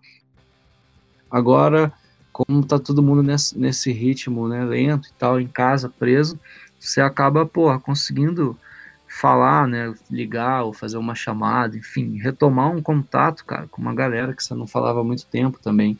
Então, eu acho que é- essas são, são, são as coisas. Outro dia o Daniel Ferro, que é o baterista da, da banda Emo Ponto, falou uma coisa que eu concordo, que ele disse que, assim, da, da, da pandemia não tem nada de bom, né, cara? É, é Uhum. terrível, mas a quarentena tem uma ou outra coisa aí que a gente tá aprendendo que a gente, porra, é, vai, vai levar, cara, pra vida aí, cara, pra frente, assim, de, de para sempre, quer dizer, de coisas que eu mesmo, cara, tô aprendendo agora. Essa, vocês perguntaram pra mim esse negócio de redes sociais, eu, cara, eu tenho 40 anos, né, pra mim mexer num, num, num aplicativo de celular é, caralho, é, é, é- é tenso, sabe? Às vezes, tipo assim, a minha esposa me ajuda em tudo porque ela, cara, ela saca muito, né? Mas, cara, é tipo assim, é- eu. Ah, não, não. É tipo assim, velho mesmo. Não, não, não quero nem ver. Não quero nem ver, não quero nem aprender, não. Mas agora que eu me vejo obrigado a usar essas ferramentas, Uhum. porque é o que eu tenho na minha mão, eu tô aprendendo muita coisa também, cara. Fazendo uma porrada de curso, enfim, estudando e, e- e botando em prática e vendo que, pô, realmente, cara, tem muita coisa aí à disposição que a gente pode usar pro bem, a nosso favor, assim, sabe? Isso eu acho legal. Você tinha falado, é, eu falei ali da, da, da, da facilidade, porque eu vejo que tem muito, muito, muito conhecido meu, que tem banda e tudo mais, que tá tentando produzir alguma coisa em casa, tipo, E, cara, tava, a gente tava conversando sobre isso, inclusive, com os piadas da nossa banda mesmo aqui. Que, tipo, eles queriam comprar uma interfacezinha, um microfonezinho para começar a gravar umas paradinhas em casa. E, tipo, depois, desde que começou a pandemia, uma, uma interface de, sei lá, 300 reais virou 1.200, tá ligado? É, isso é verdade, tem isso também. É foda, cara. Tanto interface quanto, sei lá, webcam, cadeira. Pô, a minha cadeira aqui tá toda minhas costas, tá um cara doendo muito, mas eu, não dá para comprar, o negócio tá o triplo do preço, cara, né? Sim, tudo, tudo, tudo. Esse tipo de coisa. É, é, isso daí você tem razão, aumentou muito o preço, cara. O é. negócio que era 300 reais, custando mil agora. Sim, era mais nesse sentido que eu, que eu me referia à facilidade do acesso às coisas, então, porque você já tem, no caso, sabe? Você não tá necessariamente é atrás e tudo. É, isso é verdade. Nesse ponto você tem razão. Aumentou muito e, e é isso, né, cara? A galera mete a mão mesmo e é isso aí. Sim, e daí, já pegando gancho com isso, de, de, de produção e tentar fazer em casa, é, até comentei, acho que no nosso primeiro episódio aqui, que você tava fazendo umas lives, tirando dúvida da galera e tal, e depois de um tempo, não sei se foi depois de um tempo, ou se foi simultâneo, não, talvez eu tenha perdido algum você falando sobre isso, mas você começou a participar como moderador de uma live que o Pedro faz, né? Semanalmente, tipo, dando umas dicas de mixagem e tal. E eu tava até falando, falando sobre isso, que, tipo, porra, isso é um puta serviço, assim, tá ligado? Que, tipo, vocês estão transmitindo conhecimento sem estar tá bancando de eu sou o portador da verdade e, tipo, fazendo uma puta favor pra galera, sabe? Tipo, é, eu e o, e o, meu outro amigo guitarrista da banda aqui também, a gente tem assistido e tal, pra, pra pegar uma, uma dicasinha aqui, uma dicasinha ali, porque a gente também tá tentando produzir o nosso EP em casa, né, e tal. Sim. É, então, cada um tem, cara, cada um tem a sua verdade, né? Assim, eu posso, eu posso falar o que eu faço, como eu faço, como, como eu acho que, que é possível fazer, não é que seja, tenha que ser assim, não. Mas é, é isso, né? Você compartilhar isso sempre é bom, e ainda mais agora, que eu acho que, que as pessoas, cara, elas às vezes têm um, um certo receio, assim, de, de, de pedir ajuda, né? De, até, até isso, tipo, pô, de, ah, não, mas, mas a gente vai comprar essa parada, mas, cara, mas é um investimento depois que vai também acabar a pandemia e a, e a quarentena que você não vai mais usar isso aí, né, cara? Então acho que eu também é isso. Eu, eu tô trampando com o Colliger e esses dias a gente precisou comprar um microfone lá para o Rodrigo. E o cara nunca tinha comprado um microfone. Pô, mas eu nunca tive que comprar. Falei, cara, mas agora é um investimento aí para sua vida, cara. Você vai uhum. chegar no show, você vai ter o seu microfone, cara. Quando você precisar gravar uma coisa, você vai ter.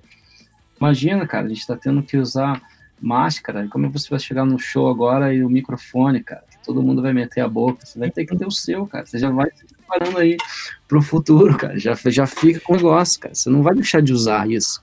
Uma banda que, que comprou uma plaquinha, depois ela pode voltar aí no estúdio, mas ela vai poder para sempre gravar, nem que seja uma demo, uma ideia, um negócio, sabe? Uma coisa que, que é legal a galera saber, cara, aprender e usar isso para para que as bandas se, se agilizem mais, né, cara? Sejam mais independentes, assim, tenham essa autonomia de, de poder fazer as coisas e mandar um para o outro ideias, assim. Eu gravei isso aqui, ouve aí, cara. Não precisa esperar chegar até lá no ensaio, então o cara gravou no celular, no áudio ali do WhatsApp, que ninguém entende nada, sei lá. Vai dando vai dando uma melhorada nisso também, né? Sim. É, eu também já falei, pô, às vezes é muito caro, mas aí, cara, compra a banda toda, divide, cada um paga uma, um pouquinho, sabe? Divide, é da banda o negócio, cara. Fica um tempo com um, depois o cara, porra, bota no log, manda pra casa do outro lá, cara. Chega lá, pô, higieniza a parada e tal, mas, tipo, do jeito que der, cara, do jeito que der, vai demorar, vai ser. É que às vezes, ah, pô, mas aí dá muito trabalho. Tem a galera. Não, mas aí dá muito trabalho. Aí quando, quando o argumento é esse, aí dá muito trabalho, aí então tá, cara, e não tem mais nada que eu possa falar, porque é. não tem nada que eu faça que não dá muito trabalho, cara, nada. Então, pô, cada vez, cada vez dá mais trabalho. Se eu pensar, ah, mas agora que tem 10 anos de banda, é muito mais, menos trabalho, né? Não, cara, é muito mais trabalho. Porque no dia que for menos trabalho, acaba a banda, porque aí, pô, se não trabalhar, não tem mais nada. Então, quanto mais está rolando, mais trabalho é continuar rolando. Isso daí, as pessoas que estão aí fazendo é, é, coisas assim que, que são relevantes e que, e, e que têm atenção, né? Que, que, que, que, que tem esse destaque, não é porque tem sorte, cara, é porque a galera tá trabalhando pra caralho, né, cara? Tem, assim, pô. Então, então, se o seu argumento é porque dá muito trabalho, aí não tem, não tem muito o que fazer. Aí foi mal, é. Vai realmente, cara. Melhor então não fazer porque dá, dá trabalho mesmo, cara. Dá trabalho pra caralho. dá muito trabalho. Só de pensar eu já fico cansado aqui. Cara, eu acho interessante esse lance que você falou de, tipo, é, sempre poder passar conhecimento, porque, cara, se você parar pra pensar, você simplesmente pode, tipo, você sabe muita coisa que você sabe que pode agregar na vida da pessoa, e você pode guardar para você, tá ligado? Tipo, ah, por que, que eu vou fazer isso, tá ligado? Mas não, você tá lá, tipo, contribuindo, ajudando, tipo, numa dúvida ou outra, tá ligado? E, tipo, isso é louvável pra caralho, tá ligado? É, e, e mas é, é também é, um, é, uma espécie, uma espécie de, de troca, né? Porque muitas Sim. pessoas me ajudaram também, né, cara, em, em, momentos que, em coisas que eu aprendi. Eu acho que, porra, é, e, e, e, também não, como assim, eu sou mais velho e tal, eu, eu só comecei a ter esse tipo de informação, cara, quando eu já tinha, sei lá, 30 e poucos anos, cara. Uhum. Sabe? Até antes não tinha nada no YouTube, não tinha como é, mandar uma mensagem para um cara no Instagram ou no Facebook, para alguém que você gosta, assim, pô, vou mandar um, talvez o cara me responda, né? Uhum. Às vezes, às vezes, às vezes é, você nem imagina, mas a pessoa responde mesmo, cara, e, e, te ajuda, pô, porque não custa nada, né? Porque tem, tem um tempo, ou porque a sua, a sua dúvida realmente é uma, é uma coisa interessante e, e importante, né? Então, isso não existia, cara. Então, tipo, pô, se a pessoa puder pular um pouco caminho todo que eu tive que fazer, eu acho, porra, ótimo, cara, ótimo, porque, porra, aí que, que tanto de quebra-cabeça, né, para tu chegar até uma informação que realmente vai, vai te ajudar, é, é foda mesmo, cara, foda. Por isso também muita gente desiste muito rápido, né, cara, porque, ah, não, cara, já não consegui aqui, da primeira, da segunda, da terceira vez, já vou parar por aqui. E muitas pessoas não sabem o, o quanto de, de dificuldade, de quanto de não que a gente ouve na vida, uhum. né? E é normal isso, cara, é normal isso aí, cara. Então, pô, se, se tiver alguém que, que possa, possa falar alguma coisa útil, pô, por que não, né? Sim. Bom que tem. Se, se eu pude ajudar alguém em algum momento, porra, que bom, né? Que ótimo. Espero poder ajudar mais, assim, que queria ter tempo de poder fazer isso mais, mas aqui como isso também é o meu trabalho, acaba que, pô, tô, tô, tô bastante ocupado também, né? Fazendo isso como trabalho, assim, tanto de, de produção, até de, de assessoria mesmo. Às vezes o cara pega duas horas, assim, só para ficar tirando dúvida e tal. E aí, esse é, é um outro serviço que surgiu aí durante, né, cara, esse período de você, pô, tô em casa que vou marcar duas horas, já que cara não tem como ir num estúdio e tal, a gente vai ficar trocando uma ideia com o cara que tem em uhum. casa, como é que liga, como é que faz. E é isso, cara. Mas também eu preciso trabalhar, né? Então isso faz parte do Sim. meu trabalho. São duas horas que o cara tá contratando ali para fazer. Assim como às vezes o cara grava, a, a banda grava na, na, em casa e tal, do jeito que dá, mas pô, contrata alguém para finalizar o negócio, né? Que também está precisando trampar e que faz parte, né? Você já iria ter que fazer isso normalmente. Então, é, é, é para, eu acho que é para facilitar o, o que não daria para fazer, né? Aí você uhum. vai até onde você consegue chegar, dali para frente, pô, você precisa pedir ajuda e não, não é pedir assim, ah, por favor, não, é, é contratar talvez, né? Pô, vamos pagar Sim. alguém que, que, vai fazer essa parada com a gente e tal, e vai ajudar. Que, que faz parte, né, cara? Sim. Faz parte de, de tudo que a gente precisa, contratar serviços, né? Só precisar instalar aqui um, um uma, uma um modem de, de, de, de Wi-Fi, eu tenho que contratar alguém. Eu não sei como é que faz isso, cara. Vou ter que contratar alguém, né? fazer várias coisas para mim. Não tem, é isso aí. Tem muita coisa que eu não sei fazer. Se eu precisar fazer um, uma, um, um, um cartaz de um show. Eu não sei fazer, cara. Eu preciso pagar alguém, contratar alguém, cara. Às vezes você tem um amigo que, que tá afim de fazer, ótimo, pô, aproveita, mas, mas cara, é, pô, faz o um negócio bem feito, né? Investe aí, porque afinal de contas é, é, é, o seu trabalho, né? Se leve a sério também, porque se você não se levar a sério, quem é que vai te levar a sério, né, cara? Foda.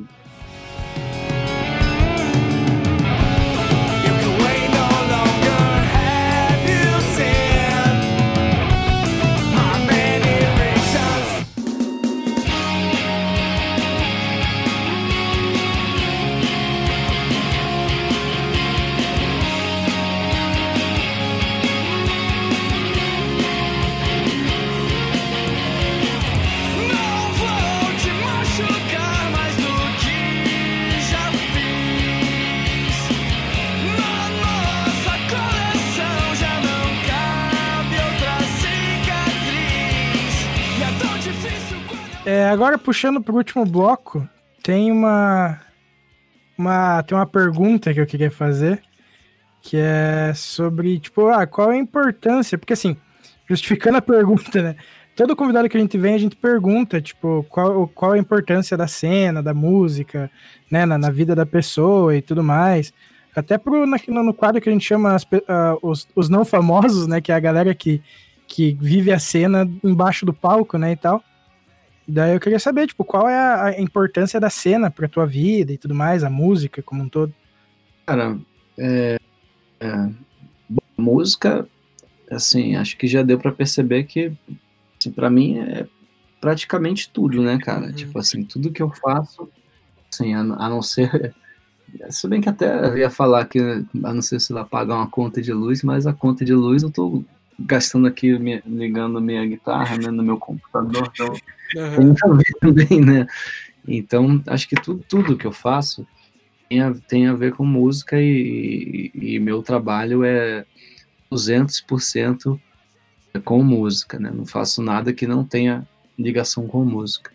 Então, uhum. não só, não só é, é, a minha vida, assim, no, no sentido de, de de, de prazer, assim, mas também de, de necessidade, né? Porque eu, eu dependo também da música para estar aqui agora, né? Falando com vocês. Então, é tudo. E, e, questão, cara, questão de cena é meio complicado falar, porque, assim, eu sei lá, eu não, me sinto muito representado, assim, por, por cena e tal, não, porque tem muita hipocrisia, né, cara? Tem muita gente falando muita coisa e fazendo outra. Então, é, é, eu, eu, eu, o que eu acho que eu aprendi, assim, que o, meu maior aprendizado desde sempre é o lance do, do de você fazer você mesmo, sabe? Tipo, uhum. Tipo, você não ficar esperando nada de ninguém, não ficar esperando tipo, pô, cair do céu, nada, você ir lá e fazer, cara. Assim, tinha, tinha um, quando, eu, quando tinha um amigo meu que tinha um zine, isso lá em sei lá, 90 e 97, 98, por aí, uhum. que tinha lá, que era tipo um, um zine que era o faça você mesmo, mesmo que fique uma merda. E é isso aí, cara. Acho que é isso. Tipo, pô, você tem que começar a fazer, cara. Tipo, ah, não, mas aí se, se, a, se a pessoa não, não me ajudar, ou se ninguém gostar, ou se. Cara, para de pensar nos outros, cara. Faz a tua parada, faz com paixão, com amor. E, e, e, vai, cara. Que aí, cara, esse, esse é o único jeito de, de você fazer uma coisa boa, cara. Fazer com coração. Não, isso daí não tem jeito. Não adianta, não tem forma. Ah, não, porque se eu fizer uma música assim ou assado, enfim. Então, é, não existe isso, cara. Faz o que você tem vontade de fazer, sai, sabe, bota pra fora mesmo. Vai ter gente que não vai gostar, isso é normal. Mas vai ter sim, cara. Sempre tem alguém que vai se identificar com o que você estiver fazendo ou falando, se for uma coisa uma coisa de verdade, cara, que você realmente sente e bota para fora ali. Às vezes pode dar um pouco de, de vergonha e tal, né? Cara, ah, não, mas eu, o cara, tipo assim, vai, vai escrever uma letra, a pessoa escreve uma letra e, sei lá, tenta. Você vê que é uma coisa genérica, não tá falando nada sobre nada, tá copiando alguma coisa ou tá tentando passar uma imagem de algum negócio. Isso daí é o tipo da coisa que, que assim, você vai ser só mais um, cara. Uma, mais uma cópia do, de outra cópia, de outra cópia de coisas que já foram feitas. Então, Uhum. tenta achar a, a tua verdade, cara, sabe? O que o que, o que, que você sente, o que que, o que que te motiva e bota isso aí pra fora, porque é assim que você vai conseguir fazer alguma coisa legal e que vai ter um, um reconhecimento é, de outras pessoas, cara, que vão ser impactadas e, e vão se identificar com isso aí que você tá fazendo. Eu acho que é isso, mais até do que do que é, um estilo musical, ou sei lá. Isso aí não, não me interessa tanto, sabe? Me interessa mais a, a verdade que a galera tem pra passar. E, e, e fora isso, cara, eu acho que é na questão assim, beleza, se a gente for falar cena, que eu penso de cena? Cena são, são, sei lá, os amigos que eu fiz, assim, cara, que são pessoas que pensam parecido comigo, assim, sabe, que têm os mesmos ideais, assim, que, que, que compartilham da, da- das ideias e, e, e da política pessoal, assim, de vida, de, de, de como se portar e, e, enfim, de como, de como lidar com as coisas. E eu acho que, que assim, a, ma- a maioria esmagadora das pessoas que eu me relaciono também vieram através da música, né, cara? Assim, Uhum. meus, meus, meus melhores amigos e tal. É, então, eu acredito que, que essa seja, para mim, essas duas coisas, né? O lance de, de fazer sem depender de ninguém e sair do jeito que dá. O lance de também, cara, conhecer pessoas e dividir isso com as pessoas. Tanto é, amigos que, que tocam em bandas, quanto amigos que, que têm casas de show que a gente sempre vai e recebem a gente bem, quanto organizadores de show que a gente sempre faz e que tratam a gente bem, quanto, porra, a galera que vai no show, que acaba virando, porra, nosso amigo também, que sempre, se a gente chega na cidade, a gente já se fala antes, já se encontra, ou acaba o show, vai todo mundo num lugar tomar, um- tomar uma cerveja e conversar, enfim. Isso daí, cara, pra mim, são as principais coisas que eu vejo, assim, como, como cena, né, cara, que eu, que eu acho que, que pelo menos pra mim, é, são muito valiosas e, e importantes, assim. O- você falou de, de- de- Uma coisa que eu achei muito interessante que você falou de, de- ser, ser, ser honesto no que você fala, né? E tal, na mensagem que você quer passar. Porque daí alguém vai se identificar, ou senão você só é uma cópia daquilo que já foi dito, da cópia que já foi dita. E a gente sempre, como eu falei, a gente sempre pergunta, né, da importância da, da cena e da música e tal. Porque, tipo, por exemplo, eu tenho uma história que, não sei se você reparou, mas, por exemplo, a capa do, do, do, do servidor aqui do Discord é uma foto do show de vocês no dia 8 de novembro do ano passado, lá aqui em Curitiba, que foi vocês, Sugarcane, Violet Soda e Dynamo, se eu não estiver enganado. Essa capa eu achei que você tinha, você tinha colocado hoje aí. Não, não, ela tá aí desde sempre. Achei que era tipo o especial da, de hoje. Que massa. Porque, assim, é, porque, tipo, essa é a minha história de importância da cena, por exemplo. Que eu tenho uma. Tipo, uma das minhas bandas favoritas, assim, de todos os tempos foi Hate- é Reitinho e tudo mais. Que eu tenho depressão diagnosticada há muito tempo, assim, né? Então, eles me ajudaram a superar um fundo do poço, assim, que eu passei. Porém, Sim, outubro e novembro do ano passado foram talvez os, anos, os meses mais difíceis de toda a minha, toda a minha vida, assim. E eu ia tocar no, no, dia 8, a gente ia tocar e, num festival que ia ter aqui na, na, na- na minha cidade. E daí, no dia anterior, nós estávamos tomando uma cerveja com um amigo meu, e daí ele falou, putz, tem show do, do Zandro em Curitiba amanhã, né? Eu falei, putz, tem, né? Mas você toca amanhã, né? Eu falei, toco. A gente ia tocar às três e, o show lá começava às cinco. E é tipo duas horas e pouquinho de, de viagem daqui até Curitiba, né? E Aí eu falei, cara, eu virei pro meu amigo e falei, cara, se começar a chover e eles cancelarem o rolê amanhã, nós vamos assistir o show. E daí, cara, mas deu uns 10 minutinhos disso começou a garoar. Caralho. E daí a gente, a gente começou a dar risada, tá ligado? Agora eu falei, pro meu amigo, eu falei, mano, agora é torcer pra que esteja chovendo amanhã cedo. E daí nós vamos voltar a cabeça pro negócio.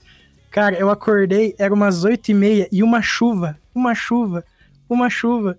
Era nove e meia a organização do evento falou, ah, então não vai ter mais o festival e tudo mais, porque o palco era em ambiente aberto, então é, vamos ter que adiar para outro dia. Na hora, tipo, que eu fui mandar mensagem pro Pablo, ele me mandou também, sabe? E daí a gente falou, então beleza, então lá por duas horas a gente sai daqui. E daí, tipo, é uma história que, que, que, que, eu, que, eu, que eu citei a depressão no começo, porque, como eu falei, foi um dos períodos mais difíceis da minha vida, assim, foi esse outubro e novembro de 2019. E eu tinha ido decidido que ia ser a última coisa que eu ia fazer na minha vida, tá ligado? Que era assistir o show do Zander. E. Tá, eu, eu lembro que, cara, eu chorei horrores, horrores, horrores, horrores. Porque eu nunca tinha reparado na letra de, de algumas músicas, assim. Porque, tipo, eu ouvia ao vivo, assim, de ponta a ponta. Tanto que a tradição minha e da minha irmã, que sempre que a gente vai viajar, a gente escuta ao vivo de ponta a ponta e depois coloca no aleatório das outras coisas, saca? E daí eu tinha ido decididaço, assim, que, tipo, eu ia terminar de assistir aquele show, ia deixar meus amigos em casa e ia acabar ali, saca? Tudo ia acabar ali. E daí, tipo, eu lembro de você cantando. Tipo, eu lembro da galera cantando, o público todo cantando o Vale, é, vale Tudo Que Não Seja Nos Repetir eu até pensei que fosse morrer sem me despedir, tá ligado? E aí eu não sei explicar porquê, como. Eu, eu, sei que a música tocou tão, tipo, lá dentro, assim, que eu falo pra todo mundo que eu acho que foi aquele show que salvou a minha vida, tá ligado? É meio que. Por isso até que eu comentei que eu queria fazer essa pergunta. E que eu comentei no começo que eu tava bem, bem emocionado de estar de, de tá trocando essa ideia com você, porque eu, eu tinha falado que eu ia contar essa história num show, só que daí foi cancelado tudo o show, né, e tudo mais. Pô, que foda, hein, cara, que, que responsa, mas que bom também, que bom que você Por isso que eu falei que era uma honra, tá ligado? Pô, igualmente, cara, igualmente, uma honra falar com vocês também, bom demais, e que história foda. Esse show foi, foi muito bom, cara, foi um dia, foi, foi um daqueles dias assim que, apesar de que, cara, para ser bem sincero, dessa, como eu já falei, né, dessa, dessa tour aí, desde que a gente começou a tocar com o Kaique e tal, não teve um show, acho que só, talvez eu lembre de dois no máximo, que não tenham sido tipo realmente tipo assim um descarrego muito brabo assim. Então o que você tá falando aí é mais uma comprovação disso que eu venho dizendo que que realmente, cara, é, existe uma existe uma, uma química ali que é diferente que, que, que quem vê também sente a mesma coisa que a gente está sentindo quando a gente está tocando ali. Isso é muito louco e é muito foda. Sim, muito foda.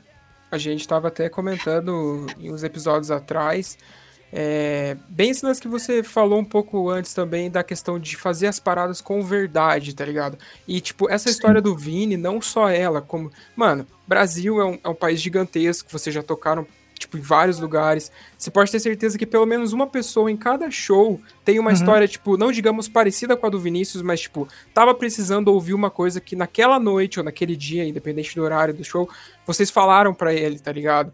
E, tipo, isso é importante demais porque a música ela inspira e a música ela cura, entendeu? E se você tem esse poder dentro de você e você dissipar esse poder, tá ligado?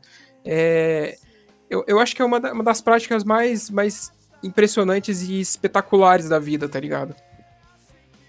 Sim, cara. Por isso que também é tão difícil a gente não ter esse contato no palco, assim, né? Tipo, no palco que eu digo pode ser no, no chão tocando, mas assim, de frente com, com quem tá é, com quem tá ouvindo a música e, e, e ouvindo a letra também, né?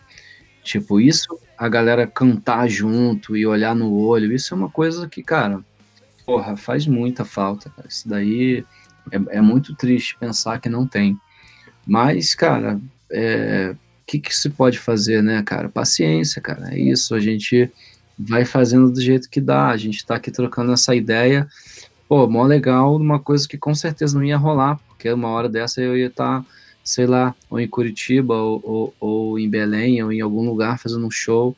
E uhum. aí a gente, ah, vamos marcar. Então, cara, quantas coisas eu tentei marcar ao longo dos últimos anos e não foi possível. É, outro dia eu fiz uma, uma entrevista no Instagram com o Josimar, vocês conhecem do Musificando. E, uhum. e, cara, é uma coisa que a gente tava, porra, acho que mais de um ano, se pá, dois anos, tentando marcar e nunca conseguia, cara. E agora a gente fez, então, né? Uhum. É, pô, pô, assim, por mais que seja difícil, mas ao, ao invés é o que eu tento fazer. Ao invés de eu ficar pensando, pô, quando que vai ter um show, como era bom, e, enfim, pô, cara, mas vamos, vamos fazer coisas legais aqui, porque é o que a gente pode fazer, né? Então, um bate-papo desse agora é um exemplo disso, sacou? De ter essa troca e, e entre a gente aqui, óbvio, né? E, e, mas também com quem tá aí pô, é, é ouvindo, seja lá quando, né? No futuro, ou, ou no passado, ou no presente. Mas, enfim, mas, mas que pode tirar daqui alguma coisa nesse, nesse sentido, né? De, porra, eu ouvi uma coisa em duas horas de papo, teve um minuto ali que me, assim, que me ajudou, que, né? E é isso, cara. Eu acho que, que isso é muito importante mesmo, cara. Massa demais. Então, Zander, é, aqui no nosso podcast a gente tem um momento que ele é dedicado para a gente fazer uma troca de indicações entre nós três, ou nós quatro, independente do número de convidados que tiver aqui, e, tipo, trazer um pouco de música diferente pra galera que esteja ouvindo a gente, tá ligado? Então a gente tem esse costume, tipo, a gente pede para o entrevistado fazer uma, duas, quantas indicações ele quiser, a gente dá as nossas indicações também e a galera pode conhecer um pouco do trabalho de, tipo, bandas underground, bandas independentes e por aí vai. Você tem alguma indicação para passar pra galera aí? Eu vou indicar, então, pra rapaziada, uma banda que se chama Demônia, que é uma banda lá de Natal, de umas minas muito fodas que gravaram no ano passado a gente fez um EP de três músicas, tá, tá no Spotify, enfim, todas as, as plataformas aí. E, e, é uma banda bem, bem, bem, é, tempo bem sarcástica, assim, sabe? Então você, uhum. você tem que parece que é uma brincadeira, mas é muito sério e, e é muito foda. É, é, pega de jeito, assim, cara, e é, e é muito bom o som também. Então fica a minha dica aí, essa banda Demônia, uma banda que eu adoro e tive é, satisfação de poder trampar com elas nesse, nesse, nesse EP. Massa. Que inclusive, é, deixa eu ver aqui como, como que é o nome do EP, só para porque eu acho que, que elas têm outros materiais, mas recomendar especialmente esse. O nome do EP é, achei que era homem, mas é só o Satanás. Então já fica aí para é, entendedores entenderão já do que, que essas minas estão falando, que é muito importante ouvir. Oh, a gente falou bastante do Mauni hoje, e uma das paradas que eu tenho ouvido bastante é um EP que ele soltou com a, é, não sei, esposa, não sei. Sim, com a Jess Mauni, né? Da esposa Isso. dele. Bom demais. Cara, eu tô ouvindo, tipo, é uma parada que eu, que eu tenho ouvido bastante, assim, que é o, o EP que eles lançaram chamado Sal, do Jazz Mauni. Fica a indicação, hein? É, aproveita aí, eu vou aproveitar esse bonde e vou indicar também o, o álbum do Mauni, solo também, que eu mixei no ano passado e é muito bom também. Tem, tem uma música em especial e ele gravou e escreveu junto com, com o Chinho, do Chuva Negra, Aqui caiu a conexão do Bill e a gente ficou conversando um pouquinho até perceber que isso tinha acontecido. Então demorou um pouco para ele voltar, demorou mais ou menos uns 8 minutos, eu acho. Nesse dia a conexão tava horrível, tanto para mim também, que tem várias vezes no episódio que a minha voz falhou. E que eu só cortei, ha! Vocês não vão ficar sabendo, porque simplesmente sumia. Minha voz eu começava a falar e sumia, mas enfim. E daí voltou, então por isso que volta parecendo que tá fora do, tempo, digamos assim, a frase. É, não, então, só pra, fech pra fechar, ia recomendar essa música que chama Meia Culpa. Como eu disse, a conexão tava ruim e aqui cortou e é Meia Culpa o nome da música. Que é uma música desse álbum dele, que ele fez junto com o Chinho, vocal do Chuva Negra, e é muito foda essa música. Fica aí também mais essa dica. Beleza, anotado. E você, Fábio, vai indicar o que hoje? Cara, eu vou eu indicar uma banda aqui sem saber de uma coisa que vai fazer muito link com a, isso que a gente tá falando agora. É mais um trabalho de uma banda que foi mixada pelo Bill, cara. No caso, é o Mais Que Palavras, uma banda de hardcore. Eu queria indicar esses malucos. Esses malucos são muito brabo, velho. É isso. Que foda. Eu falei, é, cara, olha que louco. Ontem eu falei com o Phil, guitarra. Uhum. pra- me chamou para participar de uma música lá que eles estão fazendo. Que doido, massa. Sim, são uns caras muito loucos. Eu tenho um split deles com o Bayside, tenho o último trampo deles que saiu também, mano. É. Se, se, se, se você que tá ouvindo gosta de pancada, mano, vai nos caras, que os caras é bom. Bom velho. demais. E pra quem, pra quem curte tatu, o Maneco é um dos melhores do mundo. O vocal da, da banda, ele é tatuador, um dos melhores Uhum. tatuadores do mundo. Sim, o maluco, o maluco é brabo mesmo. Então agora a gente vai acabando esse papo aqui, dessa ideia que a gente trocou, que foi, novamente, repito, foi uma honra receber você aqui, Bill. Muito obrigado Opa. mesmo por ter achado um tempinho aí pra trocar essa ideia com a gente. Mas valeu, eu que, eu que agradeço. Obrigado aí, galera, por me aturarem falando sem parar aqui. Aturaríamos mais duas, cinco, quinze vezes, cara. É muito massa o papo, velho. Sério muito aí. obrigado. Nós. Maneiro. E é isso então, pra você que ficou até aqui com a gente. Acredito que, Vinícius, me corrija se eu estiver errado, faça uma errata, mas eu não vou estar errado. Esse foi o maior episódio do Podcore até o momento. Foi. E se você ficou aqui, né? Foi porque você gostou de escutar um pouquinho do que foi falado aqui hoje. De fato, quem ficou até agora ouvindo, tava bom o papo então. Obrigado. sim. pessoal. Obrigado quem não adiantou, ficou até agora ouvindo sem parar aí. Foi mal aí pra quem encheu o saco e falo muito Pô, mesmo. Mal. Nada, mano. Que nada, o papo foi mó da hora. Sim, pô. Pelo amor de Deus.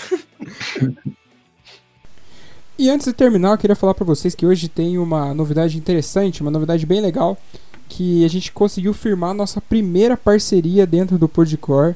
É uma parceria bem, bem interessante, principalmente pro público que ouve a gente, o público que é engajado com esse lance do hardcore, do punk e tudo mais, que é a parceria com a loja Punk Shop, que é uma loja online, né, virtual, que vende roupas, acessórios, vende vinis, vende DVDs, CDs também, todo tipo de, de acessório que você pensar, boné, cinto, adesivo, pet, tudo tem lá, é só entrar, comprar e ficar na estica pra curtir o rolê quando a gente puder, né? Por favor, não compre achando que você vai sair essa semana, porque isso não vai acontecer, certo?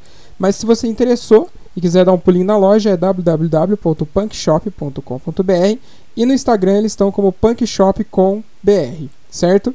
É isso então, muito obrigado. Essa é a nossa primeira parceria. Já agradeço os caras, porque os caras foram muito gente boas com a gente e estão aqui só para criar frutos. Abraço. E é isso. Se você está ouvindo a gente pelo Spotify, saiba que agora não estamos apenas no Spotify, no Spotify como estávamos anteriormente. Também estamos no Deezer, estamos, estamos em outras plataformas. Vini, me, me dá uma luz aí que eu sempre esqueço das plataformas que a gente está. Cara, a gente tá no Deezer, no Spotify, no Radio Public, no, No Anchor FM. no Anchor, no Castbox, no Breaker. Enfim, aonde você procurar, muito provavelmente você vai achar a gente agora. É isso aí, agora ninguém mais escapa, mano. E é isso, cara. Fiquem, fiquem bem, né? Cuidem de todo mundo, porque se a gente não se ajudar agora, né? Quando que a gente vai se ajudar? Mas é isso. Fica em casa, né, bicho? Bem lembrado. Sim. Fica em casa. Lavem a mão. Tomem Cuidem. bastante água, exatamente. E se conseguir tomar um pouquinho de vitamina D, cara, é importante porque faz a diferença. É isso, galera. Muito obrigado.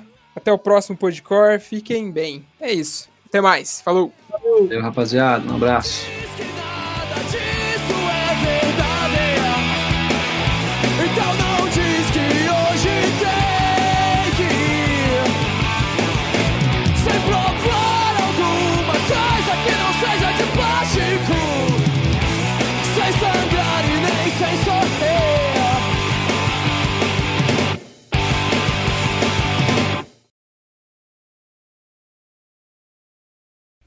E a piada final sou eu que esqueci de selecionar alguma parte engraçada do episódio pra colocar no finalzinho. Haha!